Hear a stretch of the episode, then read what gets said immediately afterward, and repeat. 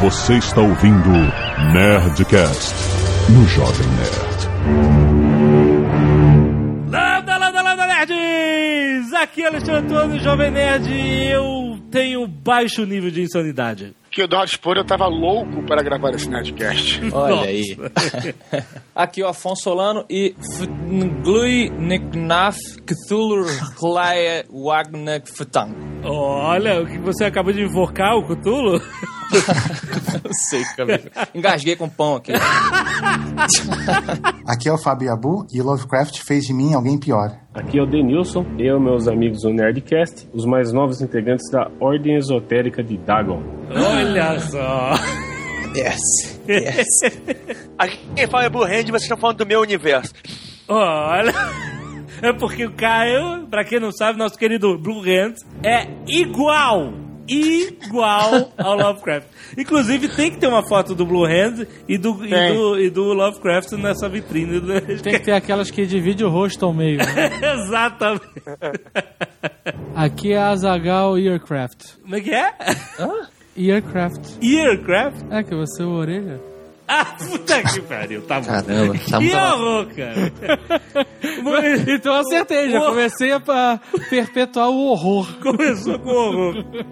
Muito bem, nerds, estamos juntos aqui para falar de um assunto aterrorizante. Vamos falar sobre a vida e obra de Howard Phillips Lovecraft. Não Lovercraft, Eduardo Spohr. Não, o negócio é o seguinte, eu sou, brasile... eu sou brasileiro, eu falo Lovecraft. Wagner Love, falo isso. Quem não Não, gostar... você fala quem não-. Não, não. Isso é um maluco aí que falou. Quem é Lovecraft e quem não gostar tá desafiado. Pronto, acabou. Com a presença aqui do nosso querido Denilson, o nosso especialista da, da semana. Que é, ele, ele tem um site há oito anos, chama sitelovecraft.com, que fala sobre a vida e a obra de Lovecraft. Então o cara é o cara certo para estar aqui. Ele está lançando um livro, O Fantástico Mundo de HP Lovecraft, não é, Denilson? É, estamos lançando esse livro aí, tá sendo divulgado, fazendo uma pré-venda aí no site. E quem tiver interesse, quiser conhecer um pouquinho mais do trabalho, tá convidado aí a entrar no site. Muito bom. Site lovecraft.com é o site do Denilson. Dá uma procurada lá no livro dele. Certo? Ô, Denilson, é um nome, meio, redu- é um nome meio redundante, né, do site. Não? Site lovecraft.com. Sim. É porque o site se chama site, é isso? Isso, site Lovecraft, né? Não, mas tem tanto, tem tanto jornal que chama jornal. Não é? é verdade. Nada a ver, nada a ver. Muito bem, vamos para as insanidades deste Nerdcast depois dos e-mails. Canelada. Muito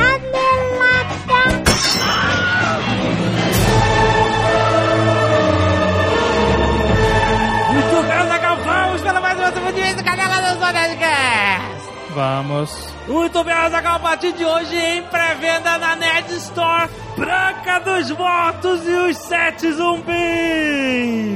E outros contos macabros. Grande novo clássico do terror de e abufo e quase que foi abufobia. A bufovia, ninguém sabe quem é. Um novo autor que nós estamos lançando pelo selo Nerdbook. Excelente. E, cara, é mais um lançamento Nerdbooks, cara. Uma obra-prima. É, cara, sério, eu acho a obra-prima do Yabu. Eu acho. Não. Não, do, do, não. do, do abufobia. E olha só, capa dura, Jovem Nerd. Olha. Estamos só. botando nossas manguinhas de fora. Capa dura, muito bom. Hot Stamp vermelho 720G. Tá, isso pra galera não significa nada. Mas vai significar quando você pegar o livro e ver as letras em vermelho espelhado. Olha que bonito. Não, cara. É, uma- é- é um livro bonito. Tá Não bonito só, pra Não só caralho. pelo conteúdo, mas pelo mais, mais um trabalho Tá- de editorial de Azagal. Muito bom. Tá cara. bonito pra cara, não. Tem que dividir aqui todo o mérito e toda a excelência desse livro com o meu querido Fábio Abu. Ó. Que ele se esforçou pra caramba. A gráfica dessa vez não é mais em Curitiba, foi em São Paulo. Ele foi na gráfica, acompanhou impressão de capa, aplicação de hot stamp, corte do miolo. O cara tá correndo atrás. Isso, o Fábio Abu foi contratado só pra isso. Que quem escreveu o livro foi a Bufobia. Exatamente, exatamente. Ele é um funcionário. Mas, cara, vamos falar um pouco aí do livro, pô. Isso, Fábio Abu, por favor. Abufobia, por favor. é isso aí. O, o Lovecraft foi uma grande influência tua, né? Entre outros. Não, com certeza. O livro, o livro é meio que uma, uma homenagem ao que eu chamo dos grandes colossos do terror, né? Que é o Lovecraft, o Alan Poe e, e principalmente os irmãos Green, né? Charles Perrault. Tem muita coisa de New Game ali também, né, cara? Tem, tem bastante apesar, New Game, apesar de né? não ser terror, mas tem muita coisa assim. Eu acho que o Yabu é isso, cara. É uma mistura, assim, de, de- desse terror aí que a gente tá falando com uma coisa um pouco mais lúdica, entendeu? Pelo que eu senti dos contos, né? De fato, de fato, a base do livro toda são os contos de fadas tradicionais que a gente conhece, Branca de Neve, Cinderela e tal, só que com uma roupagem, sabe, Lovecraft, Poe, sabe, é, Neil Gaiman, essas coisas, né? É, e o, o legal é que eu, quando eu comecei a trabalhar no livro, né? O livro surgiu de uma, de uma epifania que eu tive, né? Porque a minha filha agora tá com um ano e meio, mas no começo do ano, quando eu comecei a escrever, ela tinha só um ano, né? E ela tá numa fase, assim, obsessiva pela Branca de Neve. E então ela assistia todo dia, tipo, três, quatro vezes por dia. Aí eu comecei a ficar de saco cheio, sabe? Aí, ah, sei lá, por algum motivo apareceu na minha cabeça a, a imagem da Branca de Neve zumbi. Aí eu falei, pô, ia ser legal, né? um- uma história chamada Branca dos Mortos. E aí eu tava na. É, eu lembro que era um domingo à noite, né? Isso. O sei lá, tava na casa da sogra, sei lá de quem que Tava, era. tá. Aí eu só mandei um WhatsApp pra ele falando, meu, ia ser muito engraçado, né? Uma história chamada Branca dos Mortos e Sete Zumbis. Mas era, era só pra ser tipo um, um free talk, sabe? Tipo, e aí, beleza? que Mas engraçado. o, o Azaghal pirou na Eu ideia. pirei, pirei. né? Falei, caraca, Pirou. começa a escrever agora. e aí a gente começou a trocar WhatsApps. E surgiram outros títulos, cara. É E é engraçado como a história mudou, né? No, do começo até agora, né? É, se transformou completamente, porque no começo a ideia era fazer, sabe, meio que uma, uma releitura, uma paródia dos contos de fadas, né? Só que numa roupagem mais de terror. Mas conforme as histórias foram, foram evoluindo, são, são 11 contos, que no livro eles não estão na ordem na qual eu escrevi, mas o último que eu escrevi não tinha a plástica, né? Não tinha mais nada a ver com contos de fadas. É, é, né? é, eu, eu entendi o que você está querendo dizer, porque, por exemplo, tem alguns contos que o título já entrega a brincadeira que você está fazendo, É, né? aham. Branca dos Mortos e os Sete Zumbis, Cinderela, Hella, é? Olha, olha! Olha, a Samara Punzel, essas coisas, né? Agora, tem outros contos como... Esse Samara Punzel deveria chamar Samara Pornzel. Quantas páginas tem seu livro? São 240 páginas de puro terror. Mas olha só, é isso que eu tava falando, com- complementando meu pensamento, esses contos, você, você, pelo título, você já sabe a brincadeira que ele vai fazer. Agora tem outros contos, como O Monstro, O Cemitério, A Confissão, O Fim de Quase Todas as Coisas, que o, o título não te dá a dica. E você vai lendo, você acha que não tem nada, de repente você descobre uma ligação com alguma é, literatura eh, fantástica que você conhece, você, puta, o cara foi longe pra caralho, muito bom. E aí você tem essa surpresa agradável e, e você entende como o Fábio Abu é um cara perturbado e criativo. nessa ordem, nessa ordem. Mas é verdade mesmo, esse, esse lance da, de que muitas histórias surgiram de pesadelos que eu tinha, sabe? Esse, esse, por exemplo, que você falou, né? O fim de quase todas as coisas, que descreve a Terra, sabe, num em determinado ponto do tempo, como se ela fosse uma grande esfera de grafite, né? Sem nada. Meu, eu tive esse pesadelo, assim, a minha infância inteira. É, é muito bizarro. É muito bom. Esse conto é muito bom porque ele tá fora do tempo, ele tá fora de tudo. Ele pontua o livro de uma forma fantástica, inacreditável. Isso a gente aproveita pra vender o peixe aqui, mas vale a pena. Quem gosta da temática, aproveita. Não, é uma obra, uma obra-prima, cara. É uma obra-prima. Tanto Valeu. os contos do Yabu, quanto as ilustrações do Michel Sim, sim. são fodas, quanto o meu trabalho como editor, mais uma vez. é, A tá... diagramação e o lettering lá das capitulares do André Carvalho, Puta, né? ficou foda, cara. Espetacular. E a capa do Rico, né? Ficou. o Rico Mendonça, que é um baita designer. Acho que uma coisa legal pra falar desse trabalho é que eu, eu gosto muito de. Como, como até foi falado no, no Nerdcast antigamente, que, que o escritor, na verdade, ele é um ilusionista, né? Ele, ele te entrega alguma coisa. Acho que foi até o Jovem Nerd que falou, né? Ele te entrega alguma coisa pra, na verdade, te distrair do que tá realmente acontecendo, né?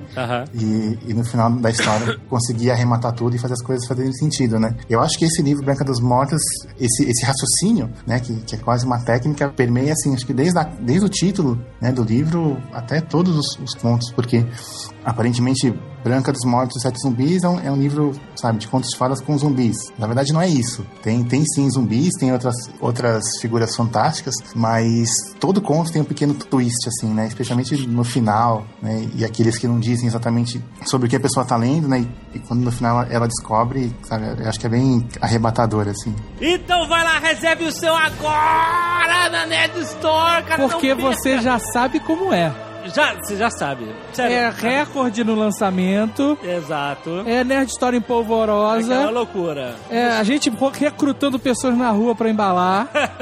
É estoque esgotado em pouquíssimo tempo. Então, olha, aqui a sua cabeça vai explodir. A Cara, cabe... lendo não. esse livro, a sua cabeça vai explodir. Sério. É algum ponto. Vocês sabem que a gente não indica. A gente tem essa política no Jovem Nerd. Exato. De não indicar paradas que não são realmente maneiras e fodas. Exato. Se vocês acham que a gente não indica um livro de uma editora terceira que a gente não goste, vocês calculem o que é um livro que nós resolvemos bancar. Exato. Nós colocamos dinheiro. A gente fala, isso aqui é uma parada foda. Vamos colocar o carimbo da Nerd Books? Vamos! Pá! É um pó pesado. Pá! É, não é barato não. Capinha dura, hot Pega o stamp. dinheiro e pá! Papel, Jovem Nerd. Papel pólen, Jovem Nerd. Olha que... Pra quem não sabe, é aquele papel mais amarelado. Ah, Que as pessoas dizem que é melhor pra ler. que é pra- mais caro. Ser olha muito aí. mais caro. Mas fizemos com todo esmero pra ficar um produto de coleção. Exatamente. Porque a Nerd Book, Jovem Nerd, Isso. não vende livros, vende experiência Oh, de leitura. Olha só que bonito. Então vai lá, reserve o seu agora na netstore.com.br. Se você ainda não está convencido, você pode entrar no nosso hot site, Ah, é? link aí no post. Sim, No hot site você tem algumas ilustrações, sim, você tem mais informações sobre a autora Bufobia, sim. você tem os audiodramas do Ah. nosso querido, narrados pelo nosso querido Guilherme Briggs. E que você vai ouvir neste Nerdcast. Sim. Aliás, olha só, a gente normalmente o Nerdcast faz os audiodramas do autor, então não confunda, não são os audiodramas de livros do HP Lovecraft. São audiodramas de Branca dos Mortos, Sete Zumbis e outros contos macabros de homofobia. Tá avisado. Esses que são tão sinistros quanto São, os Lovecraft. são, é verdade. E você pode inclusive ler um conto, baixar o PDF, um dos contos, Ó, pra ler de fato, né? Você tem três audiodramas aham. E você tem um conto pra você poder ler mesmo. Muito bom, muito bom. Tá, tá. Tá convencido agora? Nerdstore.com.br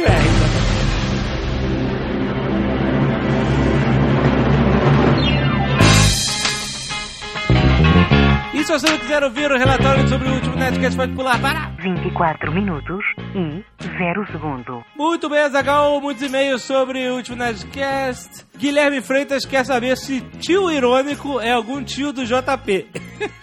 Podia ser, né? Foi excelente. E o cara. JP tem vários tios irônicos. Foi excelente, parabéns, cara. Encontros Sky Nerd acontecendo agora dia 29 do 7 em Curitiba e na Paraíba. Olha Sim. que bonita, a galera está se reunindo para ver Dark Knight Rises. Infelizmente a gente não pode ir nenhum dos dois, que a gente vai estar em Recife. Exato. Mas vão, participem, vão, vão, vão com a galera. Tem um link aí para vocês combinarem o seu encontro Sky Nerd. Links enviados, vários, Azaghal. Evolution of the Web. Muito bom. Um TED Talk sobre ser rastreado enquanto se navega. Ó, muito bom. O TED é sempre muito bom. GIFs animados, 25 anos de história. Olha aí. Até maneiro aqueles, esses GIFs mais artísticos, né? Que são feitos hoje em dia. Você já viu? Ah, já, que é, tem um, Bem sutis e é, tal. uns movimentos bonitos. Tipo aquelas fotos de Harry Potter. Exato. Mod Caralho, Face. caraca. Que... Ai, caraca, no mundo do Harry Potter era um mundo de GIF animado, cara. Modface, um aplicativo para Android. Você botar Trollface na cara das pessoas. Olha aí. Melhores capas do jornal Meia Hora. Ah, que a gente comentou, muito bom, vale a pena esse link. Bigman e o Nerd Power. Olha aí, muito bom. E fotos do World RPG Fest 2012 Curitiba, on the Sky Nerd. Vários vídeos, um que eu já até comentei outro na Nerdcast, Isaac Asimov prevendo o impacto da internet, entrevista de 1988, onde ele fala tudo sobre como seria o mundo com a, com a internet e o entrevistador fica muito intrigado e quase descrente, é muito boa essa entrevista. Tem legendado em português, vocês verem. Mais vídeos sobre a bolha virtual e outros vídeos legais que você vê aí no post, certo? Mas temos também as artes dos fãs também, né? Arte dos fãs, Amargurado por Paulo Dias. muito bom. Não tão bom assim. Ah, cara, é bom porque tá zoando.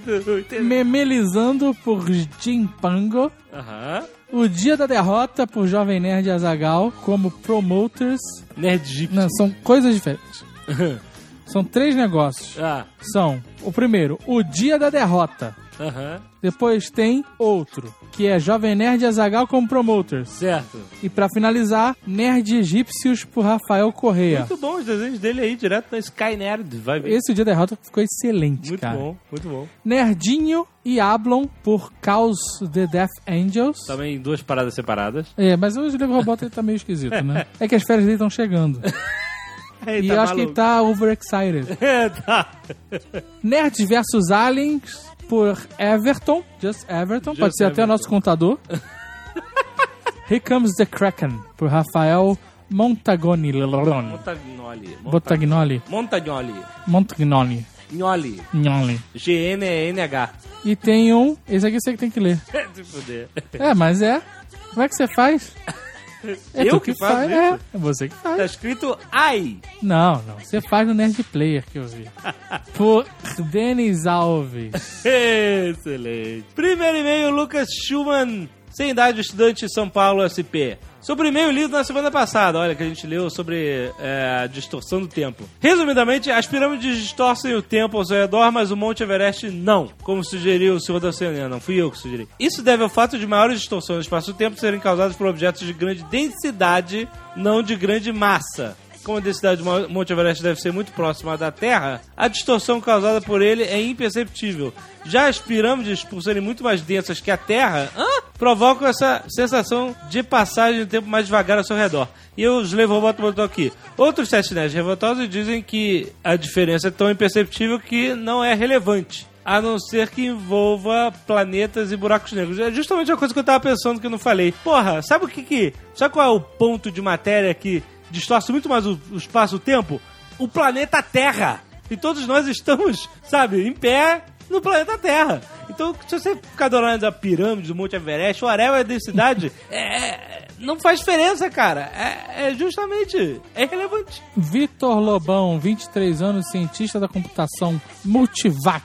Olha aí. Canelada. Ah, A nuvem não é um servidor único. Quem disse que era um servidor único? Também não sei. É um conjunto monstruoso de milhares de servidores e muitos deles espelhados. Então, sim, eu sabia disso. Se cair uma bomba no servidor da Amazon do oeste dos Estados Unidos, o servidor leste vai assumir todas as conexões e servidores que estão lá. O único prejuízo deste caos é uma queda de performance. Não é bem assim, né? Não é bem assim. Não é bem assim, caiu um raio, caiu um É. raio lá no servidor da Não é Amazon. bem assim. A teoria é que tava maneira. na nuvem e caiu o Instagram, caiu não sei o que Exatamente. A tua teoria coisa. tá furada porque eu já vi um Exato, exemplo cara. mostrando que não é bem assim. Não devia ser assim, mas foi.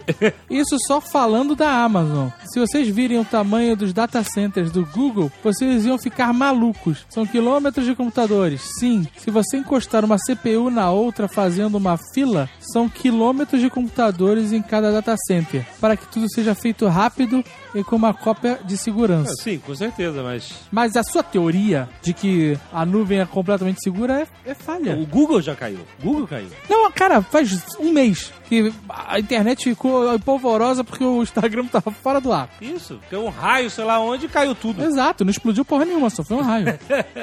Mas que a nuvem são milhares de computadores, sim, ok. Sim, a gente sim. sabe. Tá- tava tudo salvo, mas o negócio não teve só uma queda na performance. É, O não. negócio caiu pra valer. Caiu mesmo. Jean Anderson de Oliveira, 18 anos, destrabalhado, sem cidade. Neste último Nerdcast, vocês comentaram sobre os emoticons japoneses que são muito complicados de entender. Mas são mais simples do que parece, como por exemplo abaixo. Eu, vou- eu, vou, eu vou falar aqui, ó. Abre parênteses, acento, cir- acento circunflexo, travessão, acento circunflexo, fecha parênteses. Ah, É assim que o Lucas Radaeli vê os emoticons. sim. Esse significa uma pessoa feliz com os olhos fechados. Esse tipo de expressão é muito presente em animes e mangás. A parênteses, T maiúsculo, travessão, T maiúsculo, fecha parênteses. Isso aqui é uma pessoa chorando. A parte superior do T são os olhos fechados e a barra vertical são as lágrimas escorrendo de uma forma exagerada. Entendeu, Azagão? Isso eu já, eu já tinha Já sacado. tinha visto? Já tinha sacado? Já. Aí tem vários outros emoticons aqui. Não, mas eu quero saber esse aqui, ó. tá bom. Abre parênteses, aspas. Ai, que símbolo é esse? É- ah, boa pergunta. Que símbolo é esse? Onde tá isso no meu teclado? É um traço na horizontal com um tracinho na vertical pequenininho na, na direita. É um L deitado e espelhado. É um LD. Exato, né? Caraca! Ah, e aí? Onde tracinho que eu não sei, travessão, tracinho que eu não sei, fecha parênteses. Essa aqui é clássica, significa que você falou merda e isso seria uma cara de desaprovação da pessoa. tem? Como faz esse tracinho? Eu não sei como é que faz, tá? Aí que acho que você precisa de um teclado japonês pra fazer essa merda. Não, mas eu vejo o nego fazer isso direto. Então, sei lá, código ASCII, cara. Como é que esse cara aqui, o cara destrabalhado, como é que ele tem um Ah, mas aí que você tem tempo. Luiz Sandoval? Não tem cidade, não tem emprego e o e-mail cai aqui mesmo. Tem que ser genial. 28 anos, radialista, consultor de marketing e Caraca, varejo. Tu não lê, tu não lê e vai reclamar antes de ler. Tá tudo aí, filha da mãe. Ah, porra, dos meus robôs me sabotou. Ele é pra botar separado e ele botou no texto do cara. Então talvez o e-mail seja uma merda, já que tem tanta informação. Luiz Sandoval, 28 anos, radialista, consultor de marketing e varejo e escritor, Umberlândia, Minas Gerais. A internet mudou muito as coisas e criou outras milhares, dentre elas centenas de palavras e acho que uma das mais usadas seja o VC, VC. que por sinal foi uma das mais modificadas ao longo dos últimos séculos. Isso é verdade. VC é você, né? Só pra quem não sabe. Tudo começou com Vossa Mercê. Depois veio Vosse Mercê, Vós Mercê, Voz Mercê. até que. Ó, Jovem Nerd. Voz Mercê eu, eu já conhecia. Já, né? Quando você viajou nas no tempo. das Você...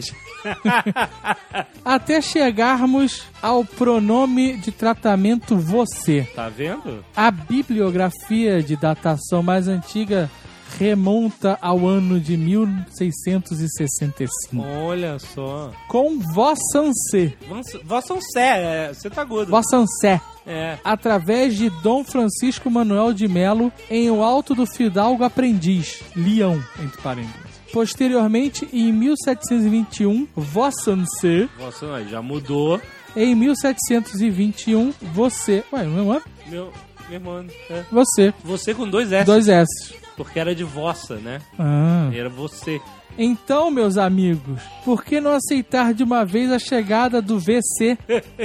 E digo mais, por que não viralizar a ideia de VC ser aceito pelos dicionários? Eu digo por quê. Fica a dica, ele botou aqui. FKDK. que ele- Esse cara é meio preguiçoso pro escritor, né? Porque VC, você Eu uso direto, VC. Mas eu uso direto VC. Não, você usa no seu nas tecladas do dia a dia. Sim, nunca vou beleza. escrever pro Paulo Coelho nem pro Giuseppe VC, né? VC, exato. Então, mas você entende que a palavra mudou? Vossa mercê, Vossancê. vós, vossance, vossa mercê, vos, vos mercê, você. Você tá, a, a palavra escrita, ela repete o som. Você não fala VC, você fala você. Sim. Então não tem como você escrever VC, teoricamente, e, e o, o cara tem que entender você. Porque VC é VC, você é você. Faz sentido. Não é? Faz sentido. Então, se as pessoas passarem a falar VC, aí realmente pode. VC vai no cinema? VC Vai todo mundo falar com criancinha, né? Que vai. VC, quer comer? Mas e o C? Você você que sabe não. C né? Você vai lá, Exatamente. C pode ser. você tá brincando.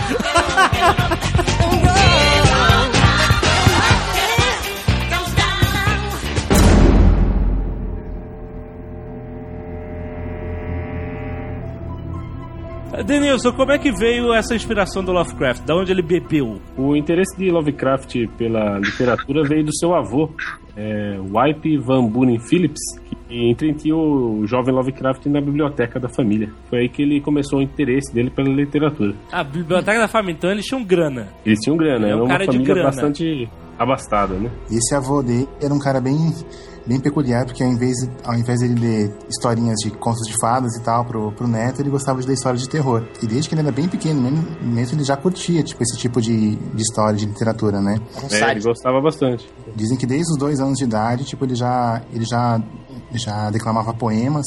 Dois anos? Dois anos de idade. Caraca. Isso é que dizem os biógrafos, né? Ah, Você não tá- poema tipo aquele que o Afonso falou na apresentação aí, né? Fala o poema de novo, Afonso, dele.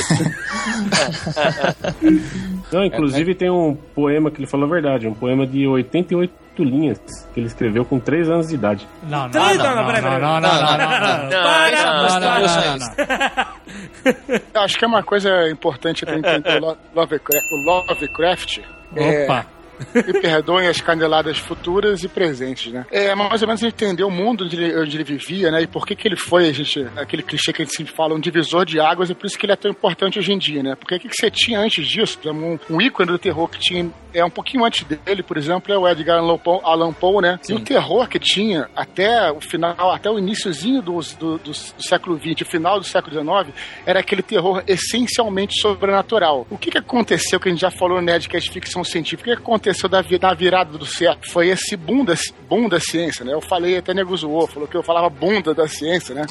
Então, Bunda aconteceu, então, o homem comum dos- da, da- da década de 20, de 1920, 1930, ele já podia conceber, por exemplo, seres de outras dimensões, seres de outros planetas, que era uma coisa totalmente inconcebível no século XIX, na época do Edgar Allan Poe. Então, o que fez o Lovecraft ser como ele é, era que ele fazia o conto de terror, mas ele flertava com a ciência. Ou seja, os, os monstros não são mais eh, lobisomens, não são mais fantasmas, os monstros são criaturas vindas do espaço. Ah, que escroto, alienígena. Não, mas não é bem, é um troço bizarro, cara. É verdade, O próprio, o próprio, o próprio eh, Great Cthulhu, né, que a gente fala também, o nego fala que tem aquela forma de polvo e tal, mas aquela forma em nenhum momento ela é descrita, assim, ele descreve aquilo, mas aquilo ali é, não é que ele seja assim, ele primeiro que se adaptou às forças marinhas, isso é uma ideia que os caras fazem dele, não como ele é. Então ele fala de coisas que não seriam possíveis. Talvez o primeiro cara que começou a flertar com a ciência, por isso que ele se tornou tão importante também nessa parte desse tempo. Essa coisa que você falou, Eduardo, é bacana, porque o Lovecraft, o pessoal diz que é, é um dos únicos autores que conseguem aterrorizar o, o leitor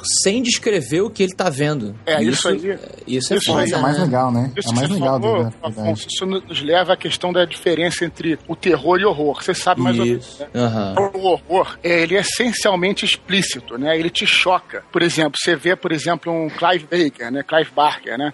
O cara, você vê o Hellraiser, né? O, o- tanto os livros quanto o filme. O cara tem aquelas coisas de carne viva, o cara pega a navalha, se corta todo e tal. No horror não necessariamente é o sobrenatural. Por exemplo, uma cena, uma cena de estupro é uma cena de horror, uma cena horrível, uma cena que choca. O terror é o contrário, cara. O terror, ele, ele te dá coisa implícita. As melhores histórias do Lovecraft, quase todas elas, elas se, elas se passam na cabeça do cara. Quer dizer, Exato. é, é, tem um, um conto muito foda ele dele, que eu acho que é um dos melhores, que é Nas Montanhas da Loucura. Não sei se vocês Ah, já o primeiro, o primeiraço que eu li, cara. Muito foda, né, cara? Demais. E o cara que é o protagonista, ele não chega nem a ver o direito o monstro. O cara que tá com ele, ele enxerga o monstro, ele vê um pedaço do tentáculo do bicho e fica perturbadaço, entendeu? Então tudo é aquilo, como é que ele. É é a expectativa porque vai encontrar. O terror é implícito. Enquanto... E soma isso a última. O livro acaba com uma frase que super famosa, né? Que também ele não explica o que, que é, que é Tekeli Li.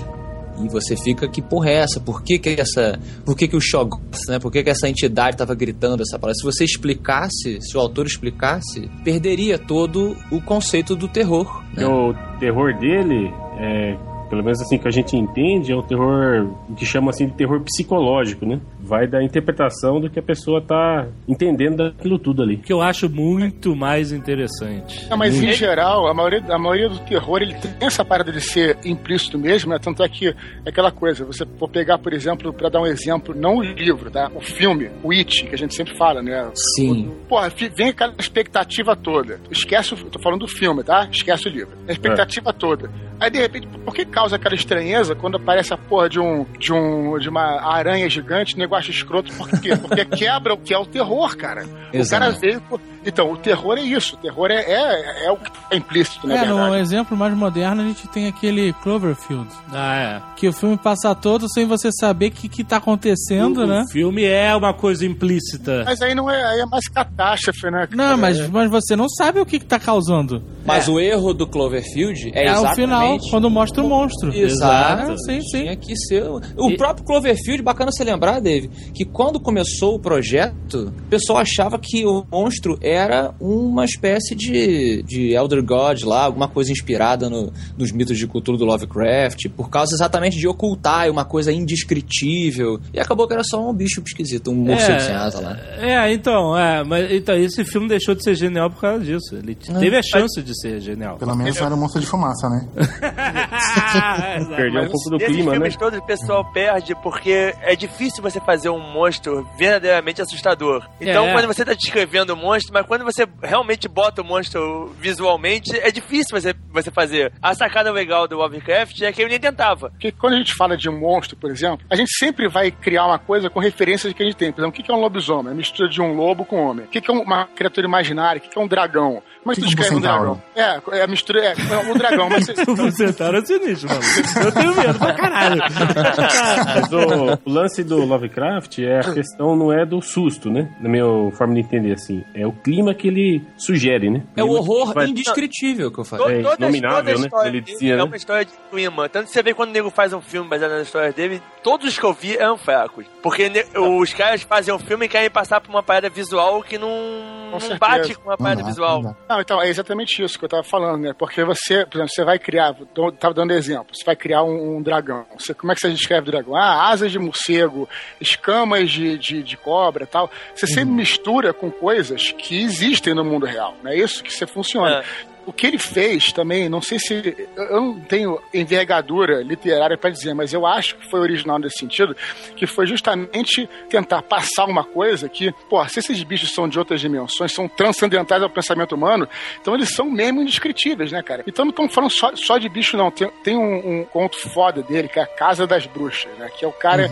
ele vai pra uma, pra uma casa onde morava uma bruxa e tal, e ela fez os, os feitiços dela lá tal, e ele fica estudando lá as paradas dela, e ele Ela, é, ela ele tem um portal, a- tem um portal pra outra dimensão. Só que esse portal fica numa quina e ele se abre num ângulo que, assim, aí eu não tenho como explicar, nem o cara É um explica. ângulo impossível, né? É, é uma É, parada, negócio é uma louco, parada né? é por isso que ele funciona bem pra cacete na, na literatura e não no cinema, não visual, porque o que se passa na sua cabeça. Por isso o cara virou o mestre da parada, entendeu? E ele realmente não tem aproxima- como se descrever.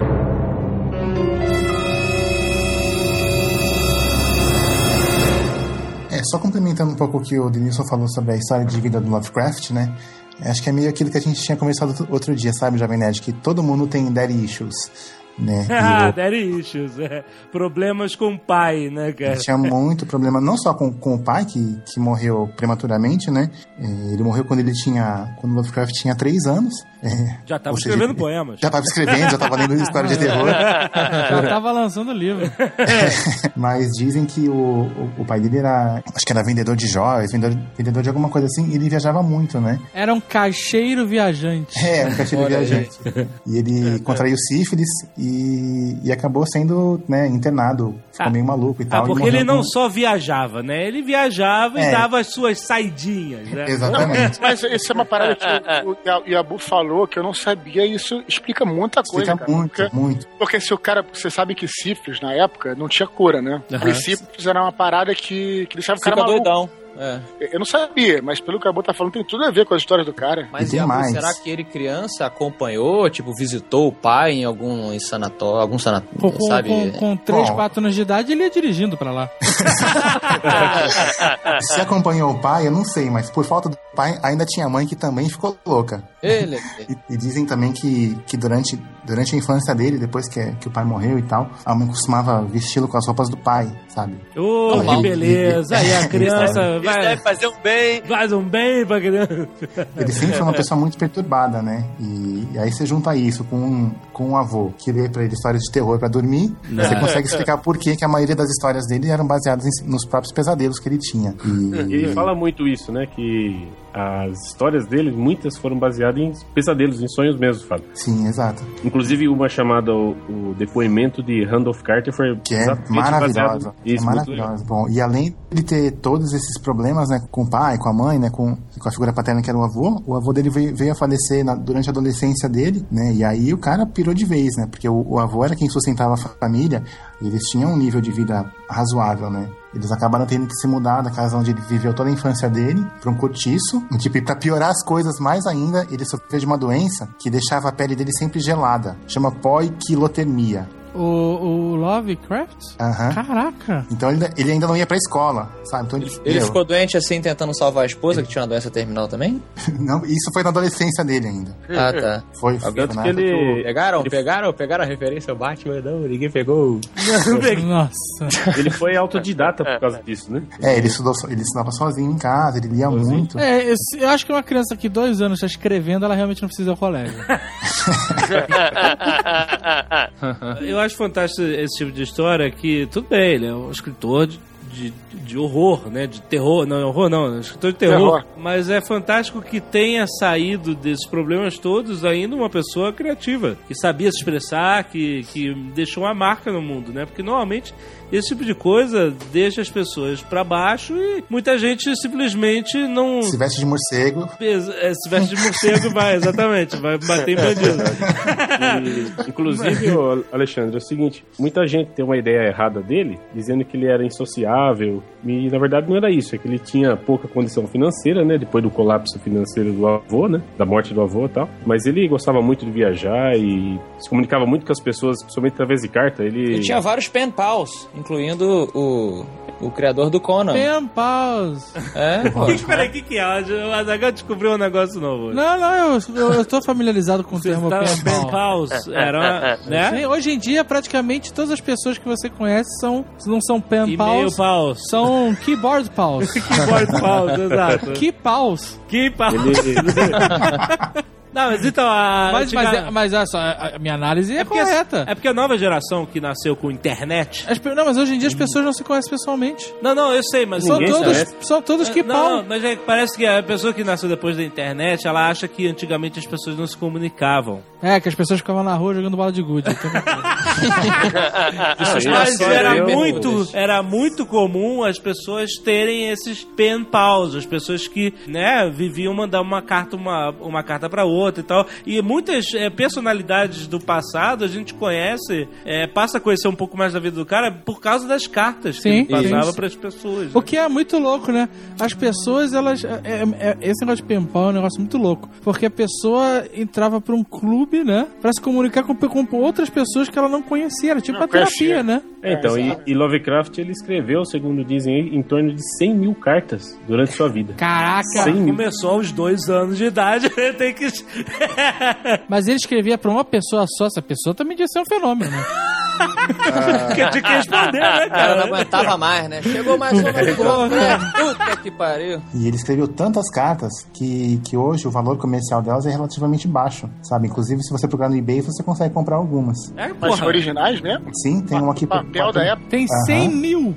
Exato, Tem 100 caraca. É, é que, nem, é, que nem- é que nem aquela de bandagem que a gente achou lá na, na Normandia, né? É, exato, É, exato. um bilhão daquela merda sobrando. o que você pode fazer se você quiser e tiver com tempo sobrando é começar a comprar e tacar fogo nelas.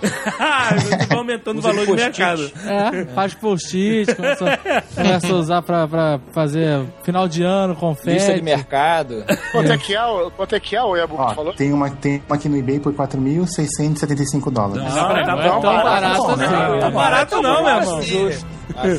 E tá com 15% de desconto, hein?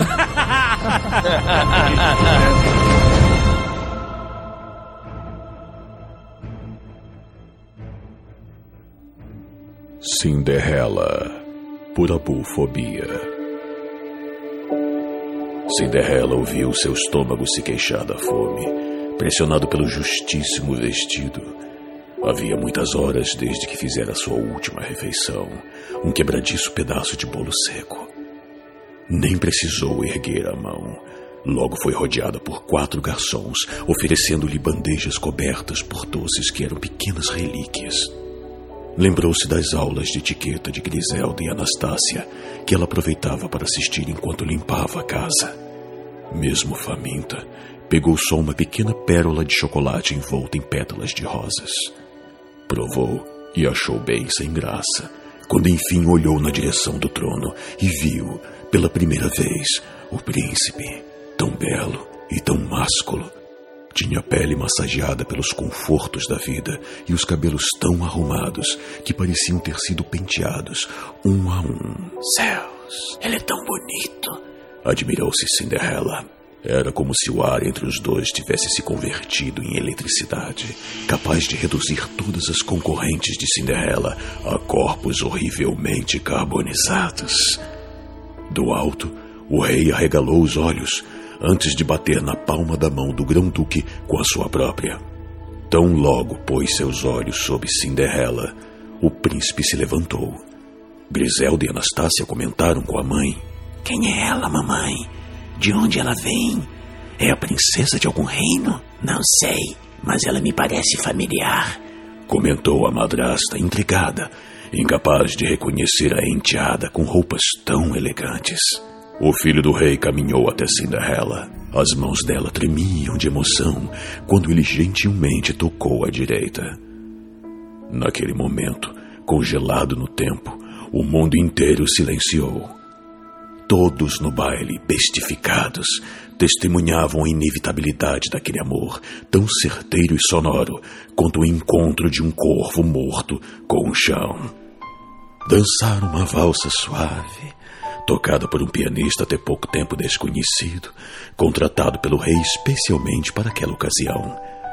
Olhavam-se com a ternura de velhos adúlteros, bailavam como se houvessem ensaiado aqueles passos por meses a fio.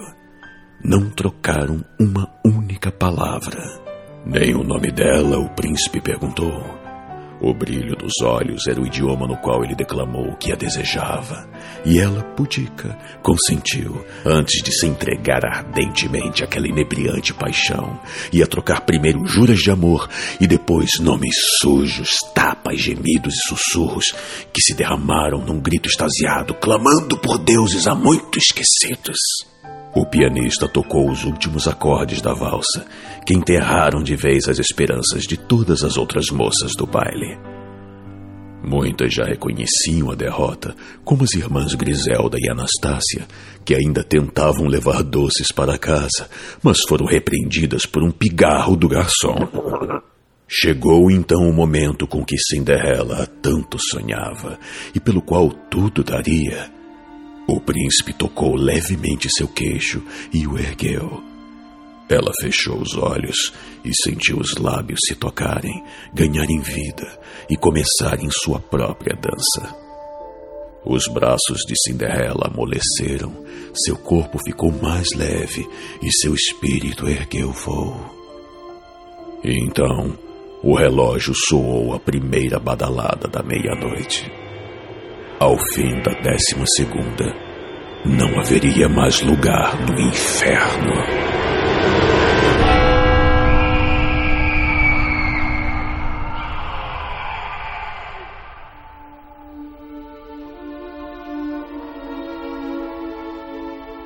Um dos pen pals do nosso querido Lovecraft era Robert E. Howard, criador do Conan. Conan! Será eternamente lembrado. Pen pals, né? É, Não pal. sei. É porque Pel é colega, né? Pel. Tô ligado, tô Mas ligado. é. Mas é bacana. Vamos le- ficar sabe- mostrando a caneta pro outro. né? Chega, o, que, que, o que que o Conan Schwarzenegger diria dessa amizade aí? There's nothing wrong with that. I, have a, I have a whole bunch of pen pals. Talon's one of them.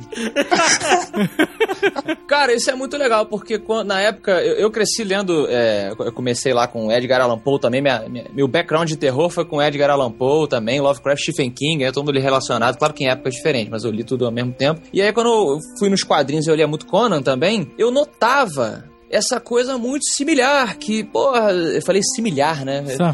Similar. É que você pronunciou na similar. língua do Cthulhu. É.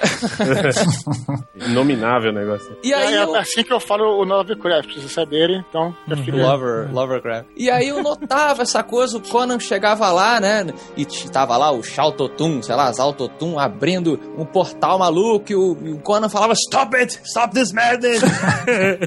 e aí eu falava, pô, mas essa entidade me lembra um pouco a coisa do Lovecraft. Aí depois que eu fui saber que, é, como eles eram amiguinhos de caneta, eles pegavam emprestados, no caso mais o mais o, o Howard, né?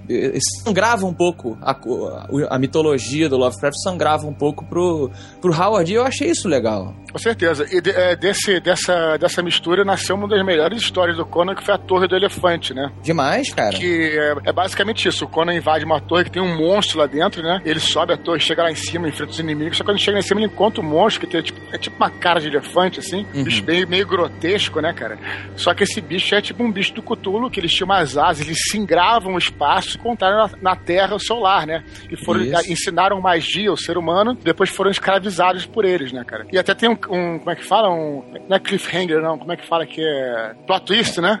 É um plot Não, twist. não. Cli- Cliffhanger seria um Não, gancho final. Plot twist, plot twist. Não, plot Ah. twist. Plot twist é quando você muda a perspectiva. Então tem um, um plot twist que no final o monstro tá lá em cima, nem é um bicho maligno, né, cara? Mas ele é um bicho que estava sendo escravizado pelo feiticeiro que ensinava magia pra ele e tudo. Mas era um bicho bem com esse estilo, assim, de, como eu falei, era um alienígena, mas não um alienígena de porra de nave espacial, né? Era um bicho extradimensional que chegou na Terra há muitos anos atrás e por aí vai, né? Exato. Excelente. O tamanho das entidades, não só físico, tamanho físico, mas essa coisa um pouco assim que o- os físicos atuais, Michio Kaku, Neil deGrasse Tyson, quem conhece aí a física atual, eles falam muito assim, o pessoal pergunta hoje, ah, mas será que realmente estamos descobrindo vários planetas aí que possivelmente sustentam vida? Como é que vai ser esse contato alienígena? E esses físicos atuais, eles falam muito assim, cara, se você considerar que algumas galáxias têm, vamos somar só, só um milhão de anos, é, uma espécie que vive lá fora pode simplesmente nos tratar da mesma maneira que a gente trata as formigas quando a gente passa do lado do, do formigueiro. Ou a gente simplesmente ignora, ou às vezes a gente pisa, sacode o pé e segue em frente. E o Lovecraft fingia, ele, ele brincava muito com isso, que as entidades elas estavam, muitas delas, pouco, pouco se lixando para a humanidade. Nós éramos quase que um, um suor, né? do- é, nós éramos um resultado de uma série de coisas e a gente sobrou aqui. E isso fazia parte do que enlouquecia também as pessoas. É, os Mas se você, cultistas pensar, se tentando. você pensar como um, um deus antigo e um bando de, de adoradores seus, o que, que é a humanidade? A humanidade era nada pros caras. Uhum. Eles já estavam lá antes de existir o tempo, eles estavam antes de existir tudo. Pô, um, um adorador humano é, um- é uma poeirinha ali. Exato, nós somos o. É chorume ou cerume? Nunca sei. Chorume. Chorume. Chorume. Nós somos, o, nós somos o chorume, né? Do que, do que veio antes. Era, era bem nesse nível, assim. Algumas histórias dele colocam a gente bem nesse nível, assim, baixo. E a ideia é que esses seres estão aprisionados em outras dimensões, né? E que, segundo a mitologia lá, quando as estrelas estiverem no alinhamento certo, eles vão ser voltar novamente ao planeta e dominar tudo É, por aqui. Cidade de Relay, não é isso? É, a, a- a frase que eu tentei falar no começo, que eu tava com o pão na boca, di- diz Oi? isso. Opa! O pão, o pão na boca. O pau, né? O pau na boca, pen pal. É aquela frase pal. de, aquela frase de dizer é, em sua casa, em Hilaia, não sei como é que pronuncia Hilaia, como é que é, Denilson? Rilé. Hilé? Ilé. Rilé. É, difícil, né? Vai de cada É, uma pronúncia aí, né? A frase famosa de, de Cthulhu é tipo isso. em sua casa, em Hilé, ou Hilé, o morto Cthulhu espera sonhando. Espera sonhando o seu retorno, né? Exato. Todos eles, alguns deles estão adormecidos Então, aí- na terra, no ar. Aí a cidade vai sair, sair quando tiver a con- é, conjunção estelar, não é isso? Uma coisa assim. Isso. Exato. Mais uma vez, que eu falei no início, é um flerte com a ciência. É, Isso é magia? Ou será que é alguma linha magnética que atravessa o espaço? Uhum. Ou será que são os campos gravitacionais? Não se sabe, entendeu? E é pra você não saber mesmo. E, e flertar com essa brincadeira. É, porque isso era uma, isso era uma nova janela aberta de criatividade, né, para muitos autores nessa época, né? Ah, esse flerte com a ciência aconteceu justamente na época, década de 20 e tal, com as revistas pulp, as Exato. grandes aventuras de- misturando é, a ficção científica com a fantasia, Flash Gordon, esse tipo de coisa, que é, era, era simplesmente uma nova, uma nova perspectiva sobre o, a- o universo, sobre o mundo, né? Que era semente criativa pra muita gente que vivia naquela época, né? Quando começou a nossa, nossa evolução tecnológica mais absurda, né? Sim, é, Ele- as coisas começaram a mudar muito rápido, muito, muito rápido, né, cara? Tanto que, se você lembrar, na década de 90, existia uma janela criativa pra clonagem, quando eles fizeram a ovelha Dolly, né? Quando foi Pois é. notícia e tal. Só que as coisas mudam tão rápido, existiu um surto de histórias sobre clonagem, filmes, é, livros, Dolly Guaraná. novela. Guaraná. o Dolly? Hã? Ah, tá. Pô, puta, não, cara. Guaraná, pô. Ah, o Guaraná clonado? Não, é por causa do nome só. A piada. É, você tá vendo? Você foi procurar uma, um significado mais científico na piada, não. A piada era o nome mesmo.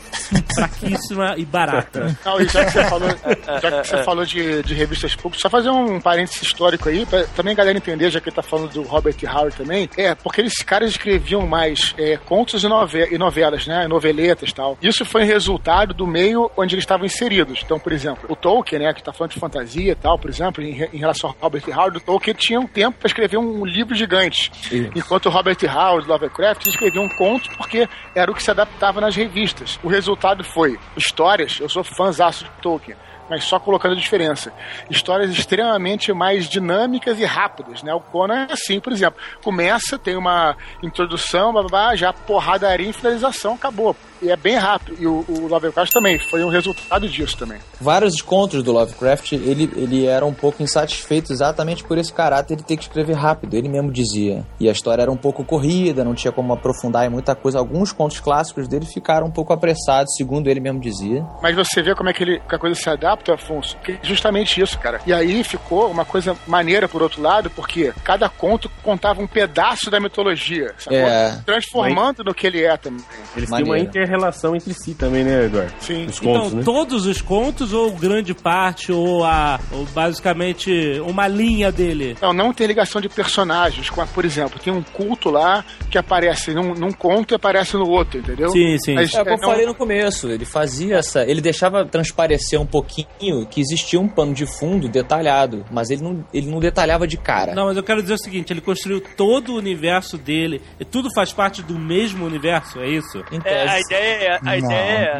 Porque o Sim. Asimov, por exemplo, o Asimov tem uma linha de robôs, que são os contos deles relacionados a robôs, contos e livros, e eles todos são do mesmo universo. Você, vai você consegue traçar uma linha de acontecimentos através dos anos, desde a década de 90, que pra ele era futuro, até o futuro lá no- na casa do caralho. Esse é o universo dos robôs. Mas ele também tinha várias outras obras de que ele não tava nem aí pra essa linha e tal, entendeu? Então, mas o Lovecraft, ele também era, ele tinha uma linha de contos na mesmo, no mesmo universo, mas não necessariamente toda a obra dele, é isso? É mais ou menos isso aí. O problema é que você não tinha, ele nunca publicou. É, o Denilson pode me corrigir se eu estiver falando merda, mas até onde eu sei, ele nunca publicou, tipo, uma enciclopédia oficial da porra toda. Não, Entende? que eu saiba, não, Não, tem na uma. verdade- Esse seria um ele- nome excelente, diga-se de passagem. Na verdade, após o- a morte dele, Afonso, um, um dos correspondentes dele, né, que ajudou muito a assim, divulgar a obra dele, Augusto Derleth, ele que na verdade tentou sistematizar alguma coisa. Né? Isso, e foi muito criticado, porque ele chegou a interpretar algumas coisas e nego falou, De não, forma não, equívoca, né? Exato, por isso que é complicado. E ele mesmo não, não sistematizou nada, na verdade. Mas eu acho mais legal. Eu, eu por exemplo, sou contra é, esse tipo de coisa. Se o cara morreu e, e o intuito dele, ou talvez tenha sido até sem querer, seguindo a linha do que o, o Eduardo acabou de, de sugerir com a dinâmica da, da narrativa dele, talvez ele, sei lá, no final da vida até planejasse, vou publicar a enciclopédia completa da porra toda. E aí morreu antes, eu acho muito mais legal você ficar somente com os pedacinhos, com as Eu dicas. acho, eu acho que ele nem planejava isso, porque ele não, ele é. não morreu assim meio rápido, não, não foi uma parada que foi ter sido planejada, não. É, Ah, foi inesperada a morte né? dele, né? A morte dele não foi planejada, é isso? Não, é porque, cara, uma doença, uma doença é, contínua, gigante, não foi, ele, não, Ele não- tinha- ele não tinha 90, ele não tinha 93 anos, ele morreu jovem, então o cara não tava É. pensando em, em parar. Sim. É, mas na verdade a a morte dele foi meio que prevista, porque ele tinha câncer no intestino, né? E, e ele não se tratava. É, aí, que, aí que as versões divergem um pouco, porque até onde eu sei, ele, ele realmente ele era meio, meio isolado assim da, da sociedade. Tipo, ele não gostava de se tratar, não gostava de ir ao médico e tal. E- Peraí, mas isso não tem nada a ver com ser isolado da sociedade. Isso é você ter, ter um receio da máfia branca, né? Né? É. E, cara, na- existe, naquela- existe um receio da máfia branca, cara. Cara, e naquela época, nos anos, naquela época, nos anos 30, dependendo do tipo de câncer que ele tinha, o tratamento não fazia grande diferença, né? Verdade? Vamos falar a verdade. É, então, verdade. É, sim, mas teoricamente os fatos que levaram ele a, a- a desenvolver esse câncer eram meio óbvios, né? Porque ele passava semanas se alimentando só de feijão em lata. Caraca, o esquema Rorschach? Meu irmão, Ah, semanas. cara, semanas. esse cara devia peidar mal pra caralho, cara. Essa puta E o fedor era indescritível. É. Imagina! Inominável. Era Inominável. Inominável. Exato.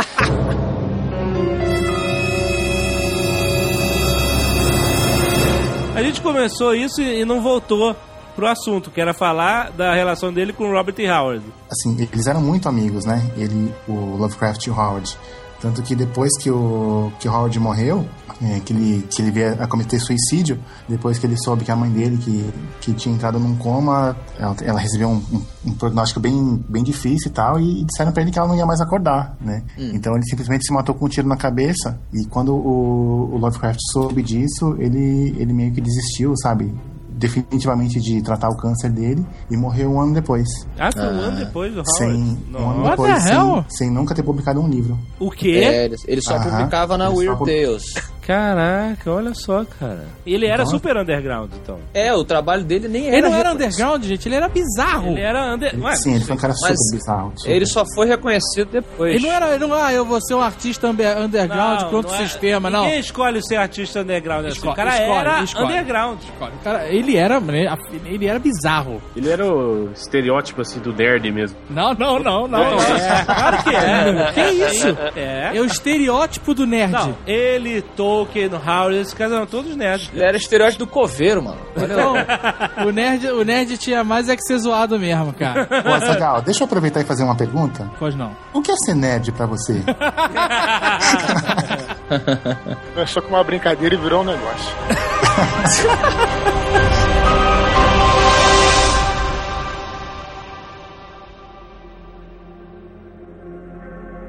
O monstro por abufobia. Quando uma noite eu lia um tomo interdito, escrito a sangue sujo em idiomas ancestrais, ouvi um bater na porta seguido de um grito que atirou minha alma em fossas abissais. E eu indaguei: Quem és? Por que me perturbais? E dos versos do Corvo de Alan Poe, fiz manuais para estes que testemunhais. A criatura adentrou e me olhou, consumiu por completo minha paz. E eu clamei: Piedade, anjos celestiais! Vi um monstro disforme cuja feiura congela, como se rascunhada por Deus em traços banais. Juntos compunham uma abominável tela, pincelada pelo diabo com sangue e água. E a criatura disse: Ouve, meu rapaz. Desde pequeno mundo eu rondo, numa busca vã por meus iguais. Meu crime castigo mais hediondo foi nascer com feições chacais. E ele disse: Não sou do diabo capataz. Ao me ver recém-nascido, minha mãe caiu dura. Meu pai, desconfiado, observou os sinais. Furioso, logo lhe deu uma bela surra ao concluir casos extraconjugais. E ele chorou. Em nada eu lembrava meus pais. Fugi de casa, encontrei abrigo junto a dois colegas fraternais. Mas logo os três corremos perigo. Dois disparos foram fatais. E ele orou. Que descanse em paz. Ao longe estava o atirador. As balas voavam sastrais. Fiz-me de morto em meio ao horror, banhado em sangue de chacinas tais. E o caçador cuspiu. Aqui o maldito jaz. Ao anoitecer, vi uma casa decadente, habitada por uma velha incapaz. Adentrei o corral sorrateiramente. E deitei-me junto aos animais. Lá velho ouviu aus, uis e ais, pois nem cão nem cabra suportavam minha afeição. Pelos deuses escarrada sou banido em seus portais. Solo do demônio assombração, viver é minha maldição. As coisas belas encontram em mim seus funerais. E ele disse: Nunca fiz nada demais. Por onde passo causo espanto. Contudo, não quero olhar para trás. Se me deixares ficar em qualquer canto, serei de teus escravos mais leais.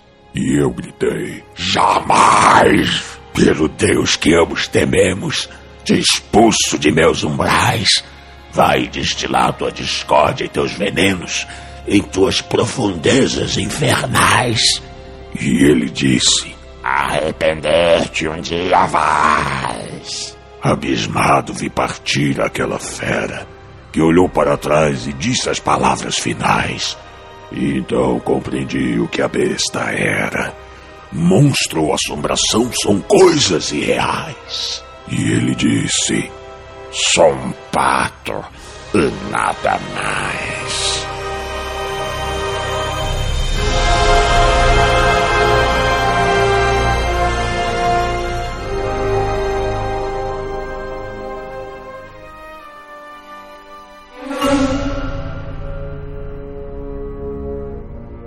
Vocês estão falando de universo expandido, mas esse universo expandido é de autoria do Lovecraft. Sim. É dele, não é o outro cara que escreveu o universo expandido. Não. O que, que- o que, que tem de universo expandido dele? que é- Por que, que é expandido e não universo? Você tá entendendo o que eu tô querendo dizer? Entendi. Vocês estão chamando de palavra- expandido algo que é feito pelo próprio autor. O não que, é- o que difere uma É. coisa da outra? Exato. Por que, que não é o mesmo universo? Eu entendi, Jovem Nerd. É o cara pegar aquela pontinha solta, aquela pequena hérnia que saiu de onde deveria estar. Ah, fazer um spin-off. É isso. Isso, e esticar. E falar assim, tá, eu, eu sei alguns elementos, eu vou juntar e vou acrescentar algumas outras coisas. Entendi. Mas isso realmente não faz muito sentido, né? Se o universo é o universo que ele criou, não é o universo expandido. É, é. É o universo dele numa curva que ninguém tinha visto. É isso que eu queria dizer. Essa eu falei que ele flerta com a ciência, cara. O universo está sempre se expandindo. Que pariu. cara. Ele flerta com a ciência. Mas e aí? A mitologia do Lovecraft tem muito a ver também com o meio acadêmico, né? Por isso da Universidade Miskatonic. Ele foi um autodidata, sempre quis entrar na universidade, mas devido aos problemas psicológicos que ele teve, não entrou, né? Então ele escreveu nos contos dele sobre essa Universidade Miskatonic, que nada mais era do que a Brown University, que era a universidade que ele queria estudar, que fica na cidade natal dele, Providência. É muito bom você ser autor, né, cara? Porque você não faz as coisas, você, né, você não consegue realizá-las em vida, você escreve sobre elas. tá aí o nosso querido Abufobia. o que ele não realizou em vida, ele escreveu sobre. E realizou em morte, né? Não, ainda não, peraí, pô. Mas é, mas é interessante falar esse negócio da, da faculdade, da universidade, porque você você vê que o, o Lovecraft ele foi um cara que ele foi, ele foi moldado pela desgraça, sabe? Tipo, aconteceu um monte de coisa ruim na, na vida dele, como, como o Alexandre falou. Ele usou isso pra construir coisas, acho que até piores, né? Por exemplo, o fato dele não ter entrado na, na faculdade foi, foi por azar, porque na verdade, na verdade ele passou nos exames de, de, gradua, de graduação, né? Mas devido ao colapso financeiro que, que a família dele teve e tal, ele meio que pirou com, com a mudança de, de casa e tal, quando tiveram que ir morar no cortiço, e acabou não indo pegar o diploma na escola. E por causa disso ele nunca conseguiu fre- frequentar a faculdade. Você vê que. guardaram o diploma pra ele. Essa é sacanagem, cara. É, eu não sei como é que era na Porra. época, né? Sei Filho lá. da puta esse cara aí. pô. Naquela época você tinha 10 dias só. É, Não buscou seu diploma, o reitor lá rasgava e botava na fogueira. Ih, caraca, eu não, eu não busquei meu diploma até hoje. Já se fudeu já? Já, já era. Já tá era? fogueira. Já era? Não, tô brincando. então Mas tudo olha- na vida dele que, que tinha que ter dado errado, deu errado, sabe? Mas olha só, eu, eu- eu estou sentindo um tema de que talvez uma coisa que o Stephen King reclama muito, que as pessoas associam o trabalho do cara necessariamente ao que aconteceu à vida dele. Vocês acham que para que ele criasse isso tudo obrigatoriamente O ele, Stephen King reclama disso? Não, ele reclama assim: ah, você. é, ah, o cara escreve sobre coisas horrorosas Ah. porque ele está extraindo do trauma do vovô que lia e tal. Do vovô até não, mas assim, ah, por exemplo, a gente sugeriu que o pai dele morreu lá, como morreu de sífilis, a loucura, né? Talvez tenha tido esse papel e aí influenciou e tal. Agora, eu não acho, a minha visão aqui, pessoal, que um autor necessariamente tenha que extrair dos traumas pessoais para poder criar um cenário que não tenha nada a ver com ele. Agora a gente puxa um gancho perfeito. Eu Obrigado, Afonso. Pro nosso querido Fábio Abu. E Abu, você escreveu um livro sobre Maldito. contos malditos. É. Um livro desgraçado. Da onde? E eu me apavoro ao perguntar isso. Da onde você extraiu aquilo tudo, cara? Porque tem violência, tem sexo, tem morte, tem tudo que você possa imaginar. É muito, muito interessante essa pergunta do, do Afonso, porque o Lovecraft dizia que ele se inspirava muito em pesadelos que ele tinha na infância, né? E, e nesse livro maldito que eu escrevi tem muita coisa de pesadelo que eu tinha também. sabe? Olha só. Você se inspirou no Lovecraft? Muito, super. A todo mundo. Todo mundo que escreveu horror ou, ou, Claro. Ou ficção científica depois dele, mesmo sem saber, tem influência dele, sabe, cara? É, Ele é que influ- nem. influenciou outros caras que você gosta, que você nem sabe, exatamente. É, O próprio Stephen King, né? Teve uma Stephen influência King, dele. Neil Gaiman. por exemplo, o Hellboy tem uma influência forte do, do, do, do Lovecraft. É, Hellboy. É, Qual dos é, contos, qual dos contos do Branca dos Mortos e os Sete Zumbis tem uma interferência direta do Lovecraft?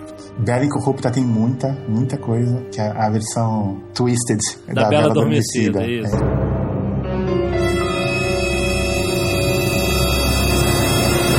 O que eu achava legal do Lovecraft é que ele ele estava à frente do tempo no sentido de que ele não era, como a maioria dos homens eram na época, egocêntrico a ponto de dizer que ah, o homem compreende tudo. Ele vinha com o conceito de que a nossa mente ela era tão primordial ainda que quando ela, ela vislumbrava a razão da nossa existência, ou né, uma Exatamente. janelinha, uma janelinha daquilo que a gente realmente fazia parte, ela não conseguia Grava. Exatamente. não conseguia lidar com aquilo. E aí ela enlouquecia. O próprio termo Cthulhu, né? Ele, ele, descreve, ele diz que essa transcrição é, em fonemas humanos é nada mais é do que uma simples tentativa, né? Porque o, o nome é, original ele é pronunciado por uma, por uma laringe que sequer é humana. Né? Então, não tem como você transcrever o nome Cthulhu. Então, É porque na verdade ninguém consegue nem pronunciar. É, exatamente. Ninguém o con- Jovem Nerd tem uma ótima pronúncia de Cthulhu. Opa! Como, como que é aí? Ué, como é que é? Você falou uma vez.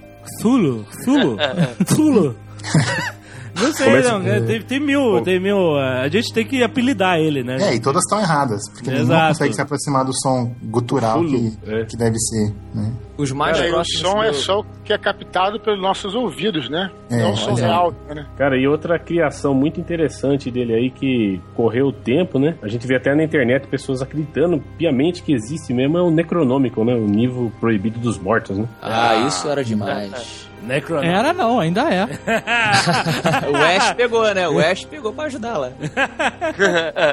É porque ele, ele usou também muita coisa da, da religião suméria também. Então Muito. misturou um pouco, né, cara? Então ele fez essa, É verdade. esse curto-circuito aí entre o que é verdade, o que é a invenção dele, etc. E aí, e aí misturou, né? É, E- tem até um conto, Eduardo, chama A História do Necronômico, né? Que ele mistura fatos que aconteceu na história da humanidade com a história fictícia ali do esse livro que ele inventou. Mas como é que é? Como é que é- o que, que é o Necronomicon Canon da mitologia é, Lovecraftiana? Lovecraftiana, exato. É um livro mágico que contém segredos do universo e que, estando na mão de pessoas, é, pode liberar, assim, vamos dizer, os deuses do universo, né? E que foi Que estavam escrito aprisionados, né? Ele foi escrito num surto louco pelo Abdul, alguma coisa, não era? Qual o nome do cara? Você lembra? O árabe louco, né? Árabe É. louco. É Abdul Azhed. O livro é uma semi-entidade, quer dizer, o livro não é só um livro. O livro, o livro ele mexe com a cabeça de quem possui o livro. Ele tem vida própria, né? Yeah. É, ele tem vida própria, ele é, ele é um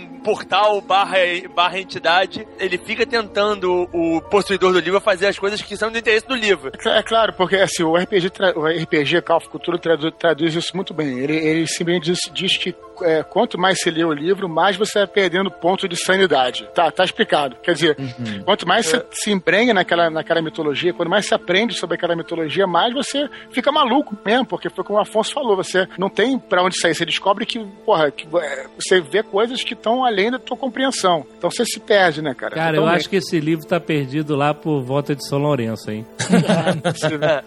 Mas essa coisa do Necronômico e dos outros elementos dos mitos, o que eu achava foda é que o Lovecraft não chegou e falou assim: olha só, o meu mundo é o seguinte, os deuses chegaram e fizeram não sei o quê. Não, não, não. Ele escrevia os contos dele dando pequenos hintzinhos, né? Dando pequenas dicas. Alguns personagens mencionavam que o Necronômico. Ah, porque isso aqui uma vez eu li um trecho retirado do velho Necronômico escrito pelo louco, não sei o que, não sei o que. E ele não falava mais do, do Necronômico. E aí você continuava lendo o livro e tipo, "Ué, que, que livro, que livro foi aquele que ele falou? E quando você lia outro conto dele, ele mencionava o árabe que escreveu. E um, um pedaço de uma cidade onde ele morou. Então você ia percebendo ao longo dos... dos- hoje a gente sabe toda, todos os mitos, né, do, é, do Lovecraft, mas conforme ele ia escrevendo, você vê que existia um pano de fundo que ele não entregou de cara. Ele usava, Afonso, não sei se tu vai é, concordar comigo, mas ele usava muito, por isso, os protagonistas eram figuras de pessoas normais, geralmente. Claro, Isso sim. criava uma identificação muito foda. Voltando àquele conto, que foi, acho que um dos mais maneiros que eu, que eu já li, das Montanhas da Loucura. Primeiro que eu achei foda quando eu comecei a ler, porque quando eu comecei a ler esse livro, esse, con- é um conto ou uma novela, se eu não me engano. Eu tinha acabado de ler um livro do Charles Darwin, que, que, se- que ele passa aqui no Brasil. E esse conto, cara, na- nas Montanhas da Loucura, ele é escrito, depois você dá uma olhada, é com a mesma linguagem de um naturista, né? É, naturalista, né? Naturista Aham. é, é pelado. Naturista. isso? Naturista é pelado. Mas eles têm lá a sua linguagem, né? Tá certo. Qual é o certo aí? Na- Naturalista, né? Não Naturalista, tem errado. naturalista. não- nessa situação não tem errado. E é isso, né? Os caras pegam um avião e vão fazer uma exploração na, na Antártida. Não sei se é na Antártida ou se é no Polo, no Polo Norte. É não. Antártida, é É Antártida. na Antártida, beleza. Aí, cara, assim, a história toda é essa. E o cara vai descobrindo coisas, eles metem uma daquela, aquelas brocas, né, na, que é, arrebentam a geleira e vão puxando coisas, eles fazem isso mesmo. é, hoje em dia, né? Vão puxando coisas fósseis, coisas assim, e começa a aparecer uns pedaços dos bichos que eles não entendem, e aí a história vai se desenrolando, mas a, a maneira como ele escreve, cara, é de um é visão de um cara totalmente normal, totalmente comum, sem entender aquilo. Então te coloca num clima, puta, muito foda, cara. Muito, muito maneiro mesmo.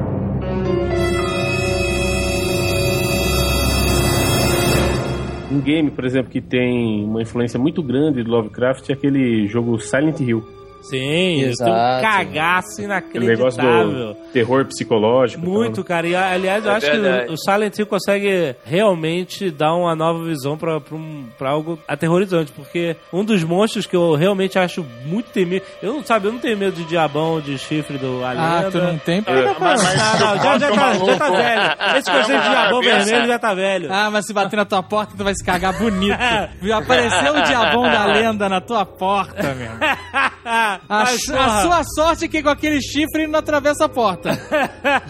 Mas, cara, o Pyramid Head é um bicho perturbador, cara. É um sem forma, né? é, um, é uma coisa. Exato, cara. É uma. Ah, não chega a ser Forme, sem Não, forma. mas é ali- uma brincadeira com algo inconcebível desse, desse, Isso, desse é, mundo de Lovecraft. concordo. O É um cara com uma cabeça de pirâmide. E isso é perturbador, cara. Quando você cria uma imagem com elementos que normalmente não estariam associados. A- Exato. Uma, pirâmide, uma pessoa com uma pirâmide na cabeça. Aí você cria esse terror na cabeça da pessoa. Enquanto o cérebro dela tá tentando compreender aquele conceito, É, isso aí. você pira na É, batatinha. é, essa, essa que é a parada que a gente falou antes, isso aí repetindo agora, porque assim, você não tem as referências pra associar aquilo. E Isso. aí dá o curto-circuito na mente, né? Vocês estão falando de videogame, vou fazer só uma sugestão então. É, tem um jogo semi-recente, saiu pra PS2, PC e Xbox, que eu gosto muito. Eu achei que ele capturou, porra, vários. Achei não, ele, ele adaptou muito bem, na minha opinião, vários contos do Lovecraft numa história só, chamado Call of Cthulhu Dark Corners of the Earth Os Cantos Escuros da Terra. Um jogaço, principalmente porque é um jogo em primeira pessoa, mas não é de tiro necessariamente, a bala acaba toda hora, você tem que fugir muito mais do que atirar. Ele lida com a coisa do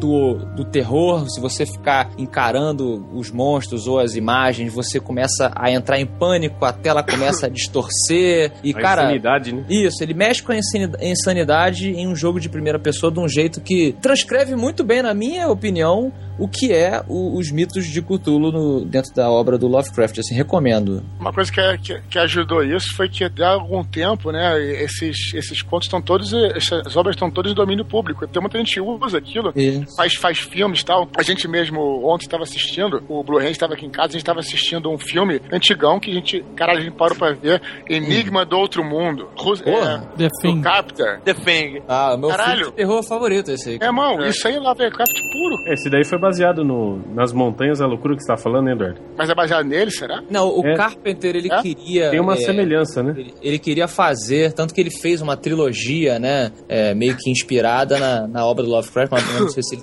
Não lembro por que, que ele não conseguiu, mas tem sim. Tem essa coisa assim do horror E, e indescritível. capta, esse filme capta justamente isso que tá falando, que é perturbador, né? Que você não tem muito né, referência pra entender. Cara, um outro filme bacana é com o. É Sam Raimi, o cara do Jurassic Park, o doutor. É. é, Só que o, não. prof- o professor principal é, né? Me deu branco agora. É Neil, como é que é o nome dele?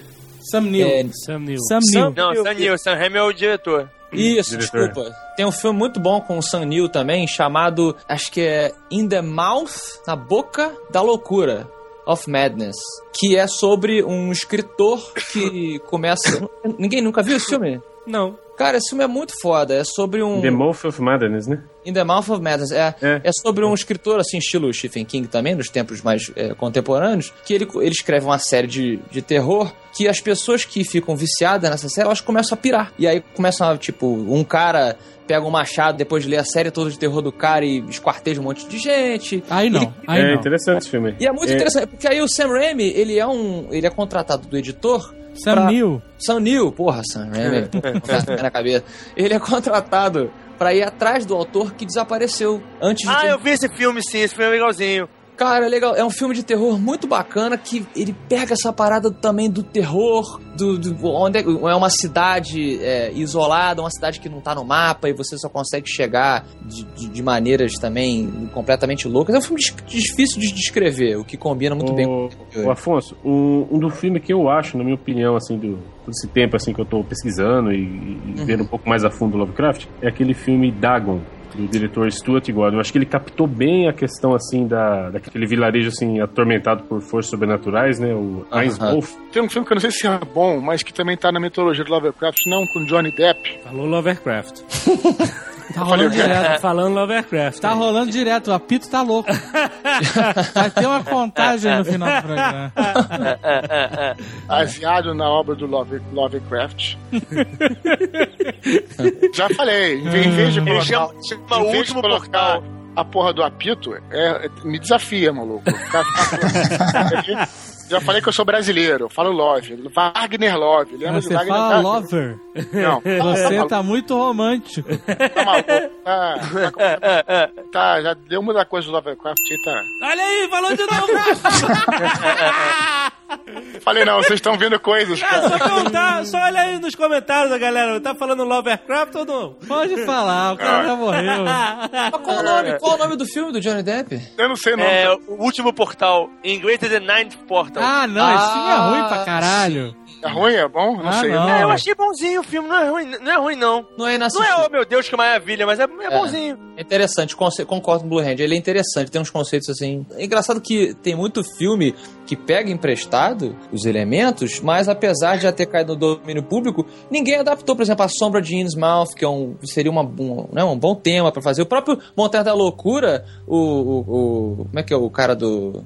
Do Hellboy quer fazer também, cara. Não, mas aí você, você, cai na, você cai naquela parada daquele problema que a gente falou, que nenhum filme baseado na obra é, é bem necessariamente é bom, né, cara? Então, mas Esse- você tem esse, esse- filme Dagon, né? É, eu, não, não li, eu, eu não vi. Eu achei não- mais ou menos. Esse Então- Dagon eu acho que é meio direct to vídeo, assim, ele não teve muita.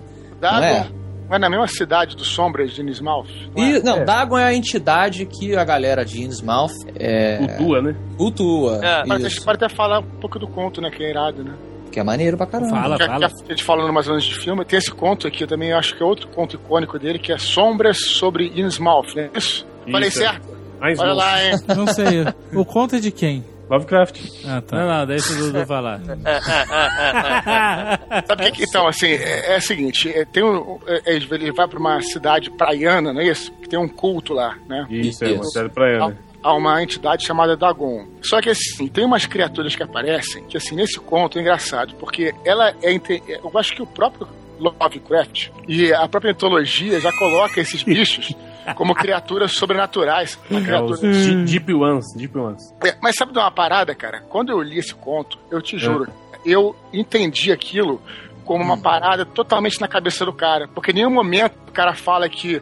se- Todas as ah, o cara. Ah, eu vi uma sombra que caminhava que nem um peixe. Você, Entendi. como leitor, eu, como sou um leitor desconfiado, de suspense, eu, em- eu tava entendendo muito aquilo como. Ah, é um cara que tá corcunda, entendeu? O cara não deixa explícito, passa- se passa totalmente na cabeça do cara.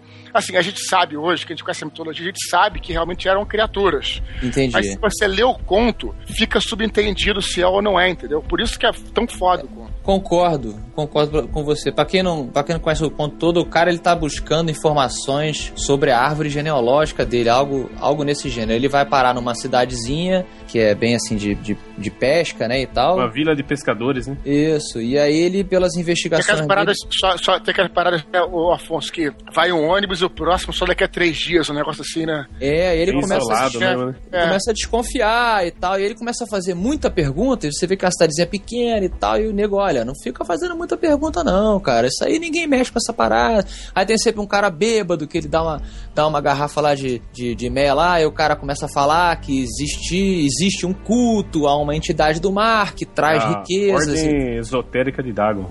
Exato, e aí é, É louco, começa... é muito doido o conto. começa essa psicose que o Eduardo tá falando dele com- ele achar que tá sendo perseguido e achar que tá vendo realmente os- as pessoas híbridas a ideia de que esses seres os deep ones né os da- das profundezas estariam cruzando com as pessoas há muitos anos ali da cidade e resultando em pessoas misturadas É, mas eu concordo ele- Então, essas pessoas misturadas é que eu digo. Por isso que, assim, não deixa claro. É, não deixa claro é. você tem Leitor, razão o- se o bicho é um bicho mesmo, se é alguém com problema na perna, entendeu?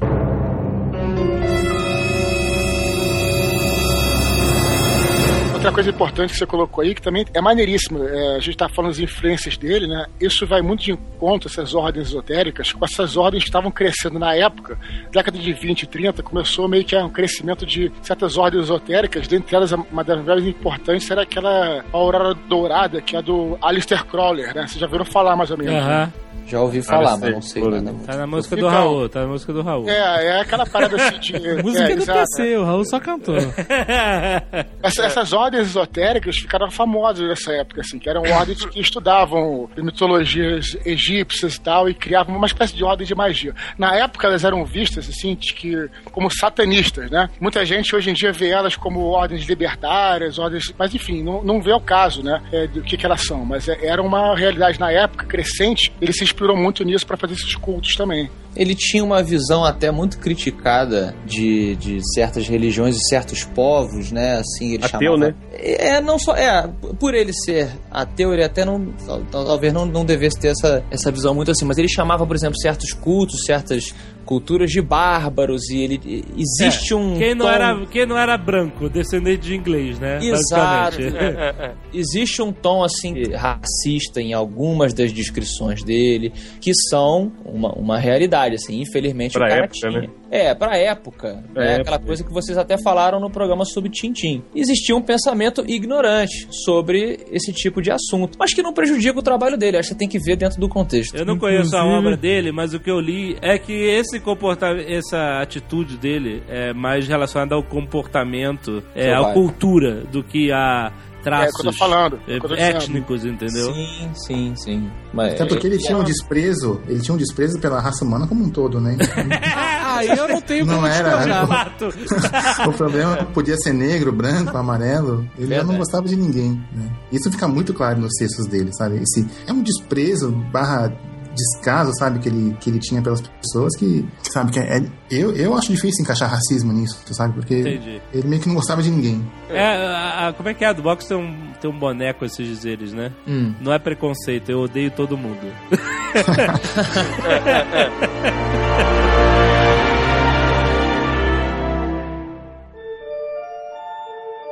fim de quase todas as coisas. Por abufobia. Durante a maior parte do tempo em que vagou a esmo pelo cosmo, o planeta conhecido como Terra não teve relevo, cheiro e nem cor, semelhante a uma grande vazia esfera de grafite com superfícies perfeitamente planas e entediantes. Preso às memórias da época em que as areias do tempo ainda caíam, Sharon costumava visitar aquele planeta esquecido e sentar-se no vazio, igual a todos os outros vazios por onde um dia passou o rio Estige. Foi quando uma ninfa curiosa, vinda de alguma estrela ou sonho perto dali, aproximou-se e perguntou ao ancião o que ele fazia num lugar tão desolado. Sharon contou-lhe que sentia falta dos homens. À exceção de registros em volumes há muito perdidos, há poucas evidências de que eles tenham realmente existido. Mas Sharon, por ter transportado cada um deles em seu barco, do primeiro ao último, pelos rios Estige e Aqueronte até as portas do Hades, era um dos poucos que ainda se importava em lembrar. Tão pequenos e tão frágeis. Era um pouco mais do que um amontoado de tecidos, ossos e pouca consciência. Descreveu. Mas por breve instante reinaram sobre seres muito mais poderosos e dignos. Contou-lhe sobre suas emoções, tão únicas e efêmeras. Riu de suas criações, vistas como meros deboches pelos deuses, erigidas com base em interpretações obtusas de suas leis. A visitante ficou estupefata ante os relatos de espécie tão notável que desapareceu de forma tão repentina como se os deuses quisessem apagá-la de seus livros. Ao lado de Charon, a ninfa percorreu a lisa esfera de grafite, tentando imaginar onde outrora houve cidades, florestas e sonhos. E em meio a todo aquele vazio histérico, Charon apontou o dedo para a única construção remanescente. É uma casa, disse o barqueiro. Coisas inomináveis aconteceram aí. Personagens e feitos que por milênios inspiraram pesadelos. Foram-se seus habitantes, vieram os outros. Foi-se a floresta, vieram as cidades. Foi-se o mundo, vieram os demônios.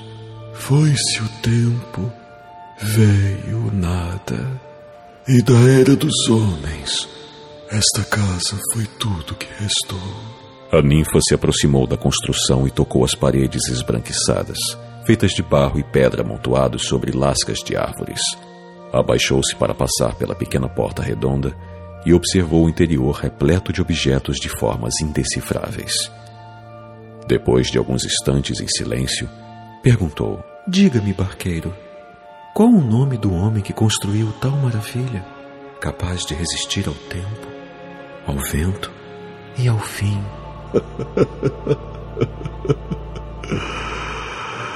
Homem, riu Charon. Não foi um homem quem construiu esta casa.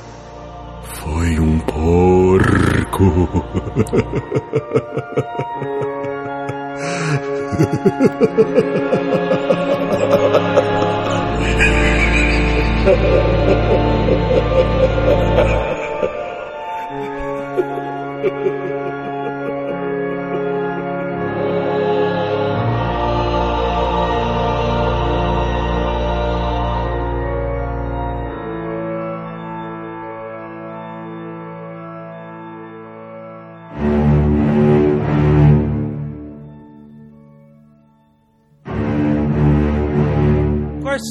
contos inesquecíveis de assim para para quem quer começar, para quem se interessou nesse Nerdcast, para quem quer começar a ler a obra de H.P. Lovecraft, qual é, por onde, por onde o cara começa? O que, que é legal para ele pegar? Então, o conto um dos mais importantes aí de Lovecraft é o chamado de Cthulhu, que é um conto que vai aos pouquinhos colocando a pessoa em contato aí com toda essa mitologia, os mitos de Cthulhu, né, como Lovecraft é, escrevia. Então, mas o É. cara, você, precisa, você não precisa ter lido nada anteriormente pra poder Nada, entender. nada. É, é o conto fundamental aí. Pode passar também por Nas Montanhas da Loucura, que também está dentro dessa linha.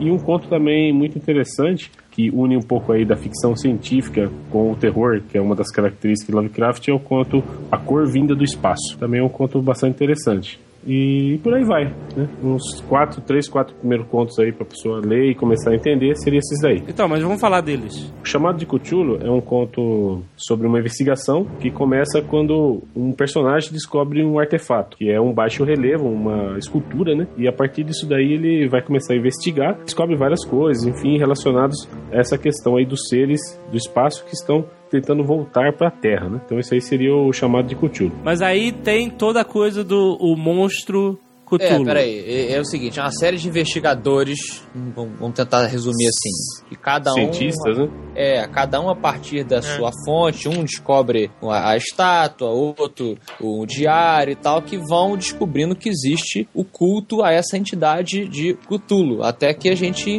descobre que houve uma, uma embarcação que chegou na misteriosa cidade que eu tentei pronunciar lá, que é Hil- Hilaia, sei lá, Hilé, é. E aí você tem eles abrindo lá os portões da puta que o pariu e o Cthulhu acordando. Mas isso não aí- aparece no conto, né? Eles só eles mencionam, não é isso? Isso, tudo é, É, contado né? a partir de É relatos. até, mas é até, é até deixar claro que é, que é um, é um estilo de, de escrever que ele é, tem até uns certos diálogos, mas ele, ele é como se- é meio quase como se fosse um relatório, né, cara? Isso. Assim, é, é- é- não é muito é, é descritivo, mas é, é assim, é o cara contando pra você. É, eu tô te contando uma história, eu não vou abrir parênteses falando o jovem. É, é, abre parênteses, jovem nerd. Falou tal coisa. Não. Falei, o jovem É, nerd. primeira me pessoa, disse, né? O jovem nerd me disse que é três pontos, entendeu? É Isso, muito aham, aham. E até desprovido de emoção um pouquinho também. É mais como um relato mesmo de exploração. Isso que é, maneiro, exato, isso que é maneiro. é. No caso aí, o relato é meio, meio policial, né? Nesse caso especial. Sim, sim. Uhum. E mais aquela questão que a gente falou antes do racismo, né? É, se, eu não, se eu bem me lembro, o culto eram os afrodescendentes, né, cara? Esse era o afrodescendente mesmo, não é? Uhum. Que Não é politicamente praticavam- correto. é. Não eram uns descendentes africanos, não era isso? É, mais, uma, de ma- ma- mais uma vez, é, não é, eu, eu tô falando, não é, eu É não acho porque- que de um racismo, era porque, por exemplo, esses caras se comunicavam com dificuldade com os, com os policiais, então se tornava alguma coisa mais oculta e mais obscura, porque eles não tinham uma linguagem, não sabiam falar direito o inglês, entendeu? Então é, como eu tô dizendo, é, é pra se tornar um troço mais difícil, de, né, mais oculto mesmo, não por Mais ser os caras serem, não por os caras serem negros, entendeu? O culto é porque ele aproveitou a fama que o voodoo tinha e o culto é- é um voodoo style. Isso. O culto onde eu participo é tipo um culto de voodoo. Ele- a descrição que ele dá, o jeito que ele dá a entender é que isso aí é um culto de voodoo na Louisiana, só que não é bem voodoo, né? A bem da verdade, a, a, a raça negra, ela era associada com religiões exóticas, ainda que, né, por conta da ignorância da galera, você associava a isso. Então acho que Até ele hoje, pegou- né? Até hoje, né, cara? Até Muitos, hoje, né? é. Você vê Até que essas hoje- reli- religiões afro-brasileiras são religiões que às vezes o cara, ah, é macumba. Essa, essa- às vezes até acha que é satanismo e a religião não tem nada a ver com isso, né? Exato. E eu falei raça aí, o pessoal fala, ah, mas não existe raça É. negra, raça branca. Eu usei pra exemplificar, tá? Pelo amor de Deus aí. galera. É, é. É, senão eles vão ter que pedir pra mudar o nome do, do grupo Raça Negra, né? É, é. Cara, falar em raça negra, essa semana eles estiveram no Faustão e foi um frisson no Twitter. Eu queria entender por quê, cara. O Call of Cthulhu, ele, ele data de quando? O ano eu não sei. 1926. É, 26 é que você passa, 26 né? Então, porque eu tô, eu tô, eu tô achando uma, uma relação muito próxima ao King Kong, que é um filme de 1933, se eu não me Tem um pouco, né? sim. E Tem, você tem. tem. o culto ao monstro, né? Aquela coisa toda e tal, só que É. tomada de uma forma mais fantástica, mais. Palpável que o, o, o King, é, o King Kong é diretamente. a- o culto do King Kong é diretamente uma religião animística daquelas africanas tradicionais, né? Só que em vez de eles adoravam os animais, só que o animal é um animal gigante. Aham. O Lovecraft é um pouco diferente, porque na verdade é uma parada como uma religião normal onde o são deus. A diferença é que o deus é um alienígena. Então, mas não existe o contato do culto com o Deus. Não, não existe Não, não existe. nenhuma. É a estatueta, a estatueta. É, Eles têm uma representação do, do deus, mas eles não têm um contato com, com o próprio. Mas alguns, alguns personagens descrevem o, o Cthulhu e, e esses seres que eles chamam de os grandes antigos é, através de sonhos, né? Que é a linguagem que, é a linguagem que eles encontraram para se comunicar com, com os humanos. É, é, é como se fosse uma linguagem inferior. Às vezes nem necessariamente se comunicando ativamente, mas era como se o Lovecraft sugeria que a, a mera presença dos Elder Ones, desses antigos, perto da Terra, ou até enterrado mesmo, causava pesadelos nas pessoas. Sim. E aí, sem querer, as pessoas esculpiam imagens e sentiam e acabavam criando cultos achando que era uma coisa proposital. E aí, quando a determinada entidade acordava, era tipo assim, "Ih, eu nem chamei vocês, entendeu? Eu só tava dormindo aqui. Ele brincava um pouco sempre com essa coisa da de como somos pequenos. A gente achou que tava exaltando o cara pra quando ele viesse ele vai salvar todo mundo e quando ele acorda ele tá cagando pra todo mundo. Isso era legal.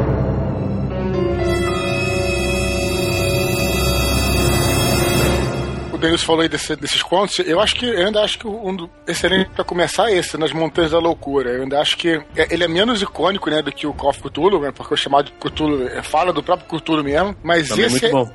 é muito bom, cara, porque é um cara, como eu falei, né, um cara totalmente normal, que é colocado numa situação de exploração, encontra lá uma, Antártida, né? uma cidade estaria perdida, tudo, e ele, mais uma vez, ele não vê o bicho, né? Então é. Ele fica tudo na cabeça dele. E outro que eu acho excelente também, cara, é esse da Casa das Bruxas. Porque não tem nada necessariamente de, é, é, de do Cthulhu, dos mitos, assim, né? É uma troça que você pode até levar pra uma coisa mais científica, né? Que abertura de portais e ângulos, aquela coisa que até a gente já falou em Nerdcast sobre o Carl Sagan falou da quarta dimensão e tem um pouco a ver com isso também, entendeu? É, todo o conto, na verdade, é baseado nessa, nessa parte das dimensões e que, e que a, a, a bruxa em si seria uma mulher que, que, que lidava com isso. E ela teria desaparecido nessa, nessa casa que, que o, o cara vai de propósito, mas fingindo que não, pro mesmo quarto onde, a- onde ela, ela desapareceu pra tentar, pra tentar descobrir como. Isso, e no quarto tem um portal, né? Uma passagem ali pra outra dimensão, né? Azul ou laranja? É, Que pra ele ver esse portal. é, Essa foi boa. Zagal tá- Zagal entendeu. Ele pegou. É que pra ele ver esse portal, é, novamente, aquela coisa da quarta, di- que pode ser entendida como uma quarta dimensão. O cara, você precisa ter o ângulo certo, no momento certo, pra enxergar ele, né, cara? Então, e é uma coisa meio inimaginável também. Essa coisa inimaginável, isso é uma coisa engraçada que eu vi uma vez na internet, um quadrinho, sacaneando, eu acho que até tem aqui, da HP Lovecraft Impressora. Já viram Não. isso? Fez o... É, cor- cores inimagináveis. O cara fica, pô, cores inimagináveis, deve ser um barato, tá? Que tem a ver com o conto do meteorito, né? Da cor que veio do É. espaço. Brinca com... É outro conto interessante aí, né? Que puxa pro lado da ficção científica, né? Um tipo de uma cor que vem do espaço, né? Que domina os habitantes ali daquele vilarejo e vai tomando conta, vai, é, vamos dizer assim, etemizando as pessoas ali, né? Mas, de novo, ele, ele, na verdade, ele diz que o que quer que esteja tomando conta ali da fazendinha, da cidade, é indescritível. E aí a melhor Isso, é. maneira dele descrever seria como se fosse uma cor. O que deixa Exatamente. você, leitor, muito, muito cabreiro. Muito vago, né? É, É, é, muito vago, é. E ele gosta muito desse termo, né? Do, do tal do inominável, né? Tem até um conto que é só sobre isso, né? Que é só pra explicar o, o que, que é o tal do inominável, que é fantástico. O fa- fantástico também é você ir colecionando os nomes que ele dá pros seres cósmicos. E- e o Lovecraft é um dos melhores para fazer. Você vai pegando as entidades, aí você vê lá, é, anotei alguns aqui: Amnut Seba, o Devorador de Estrelas, Gishugs, o Som das Águas Profundas. É sempre um negócio assim: Fulano, a cabra de sete mil olhos. O nome do cara é sempre um, um conceito também. Aham. que- no- Tem- de não, cara- qual, é aquele, qual é aquele bicho que é tipo, é tipo uma planície? E aí você e tem um, um- um- É. no meio dele se mexe um troço que toca uma trombeta. Então, olha, ele vai até o horizonte, assim. É, vai até o horizonte, assim. Outra dica pra quem quer ler Lo- é, Lovecraft, né? Que é uma coisa que eu, eu. Os primeiros contos que eu li dele, eu não gostei muito. Por quê? Porque antes eu lia muito Alan Poe. E o Alan Poe, ele tem, assim, um tipo de escrita que no final, ele dá uma moral, dá tipo um gancho. Ele vai te preparando e no final tem um super fechamento. Exemplos. Aquele do cara que tá enterrado, do que você não sabe o que que é, né? Aham. Não vou falar também pra não dar spoiler. Aquele do gato na Peraí, parede. tu já falou que o cara tá enterrado. Não, mas, mas não é isso, pô. Mas não é isso. Não é isso. Não é não, isso. tô zoando, tô zoando. O, o gato na parede e tal, tudo aquilo ali, né? São. E aí tem um Deu final que spoiler que, o fecha gato, mesmo. deu spoiler que o gato tá na parede. Não, então tá, então vamos. Tô brincando, tô sacaneando. Esse foi spoiler mesmo, é. Ah, mas pode. Mas pode ah, cara, aí, A lê, gente deu lê. vários spoilers aí de, de É, todos é, os é. pontos, é. Sabe qual foi o primeiro contato que eu tive com o Edgar Allan Poe? Foi jogando videogame. Olha só que, que engraçado. Cara, que jogo. Agora eu vou falar o jogo mais underground de todos, cara. Chama-se é da série de Tex Murphy, o detetive no ar do futuro. Under a Killing Moon, uma série de terceiro jogo numa série de si. Olha só! Ah, eu não estou sozinho. Eu vi uma reação de Afonso. Caraca, muito obscuro, E, cara, era um jogo. é, Era um jogo.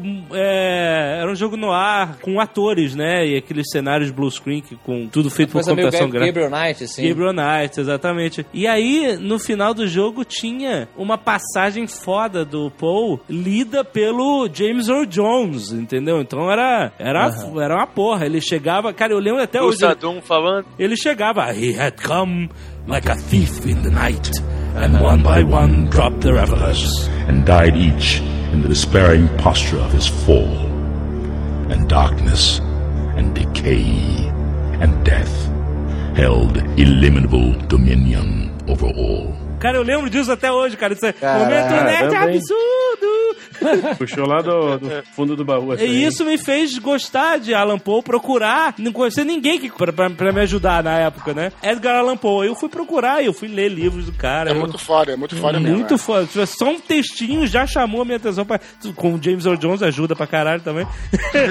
mas, mas é fantástico. Geralmente são contos assim, né? Que tem esse final, assim, que fecha. tem- é, é- é meio. É bem, é bem pensado. Então, o Lovecraft é diferente, né? Assim, se ele não tem um final que você possa dizer que é um final heróico ou um final que. Não. O final, o cara sempre se fode, geralmente, o protagonista. Se vai investigar, então tá roubado. Não é um final Então, assim, feliz, né? Não é nada, assim, o lance Tá não é, não. pela- é, o lance é, não é, é, é outra coisa, é um terror mais psicológico. Então, só pra vocês saberem, não vai esperando esses super ganchos do final que, né, não, isso é coisa de, do Alan Poe, o Lovecraft é diferente, né? É por isso que eu tô com você, Eduardo, quando eu recomendo o Nas Montanhas da Loucura. Porque, por exemplo, o cara vai pelo mais famoso do, do Call of Cthulhu e se depara com uma série de descrições, depoimentos e realmente é não é não é muito bacana assim. Acho que o, o Call of Cthulhu é mais pra quem gosta mais do Lovecraft e já entende essa pegada dele, mas começar pela Montanha da Loucura, você começa com uma narrativa um pouco mais tradicional, mais humana. Cara, mas tem, mas tem contos bons também, que nem Tem o depoimento que- de Randolph Carter. Isso, o, Sim, é o caso de Charlie Dexter Ward, por exemplo, muito interessante. O Reanimator foi adaptado Reanimator. de É. pontas soltas, né, do cinema e tal. O Reanimator? Olha só. É, é o Reanimator. Mas o Reanimator é- é legal. mas o é filme não muito tem bom. nada a ver. Tem. Tem. Se baseia em algumas coisas, mas é, é, o Reanimator ele, ele traz é, de novo aquela figura, sabe, do cientista que quer, trazer as pessoas de volta à vida e tal. Da E- Universidade Miskatonic. É, e Miskatonic, é. verdade. A Universidade Miskatonic não é, não é a Universidade de loucos, não. É, acho que é, cara. É, mais ou menos, mais ou menos. Um pouquinho, Será que descobrimos? E vai mostrando, acho que são cinco ou seis contos nos quais ele vai mostrando a, a progressão né, desse cientista em, em busca da- do que ele chama de, da, da reanimação. Né? É, é até Mas contado num estilo um pouco é, Sherlock Holmes, assim, porque quem conta é o amigo do É. West, né? Que é o Reanimator. E, E o próprio Lovecraft não gostou muito desse conto, né? Ele, ele em as pressas, parece, né? Ele Isso, tinha, é. É, ele não Uma tava coisa mais comercial, assim. né? É, Tava É precisando uma do coisa- dinheiro lá, escreveu e... é um Vendeu, Frankenstein um pouco mais macabro, eu acho. É. Mas Eu no cinema muito. fez um, um relativo sucesso. Cult, né? O Lovecraft é meio cult, né? Na verdade, né? Não é todo mundo que conhece ele, enfim. Olha aí, até o cara do site oficial tá chamando de Lovecraft agora. Eu ouvi também, cara.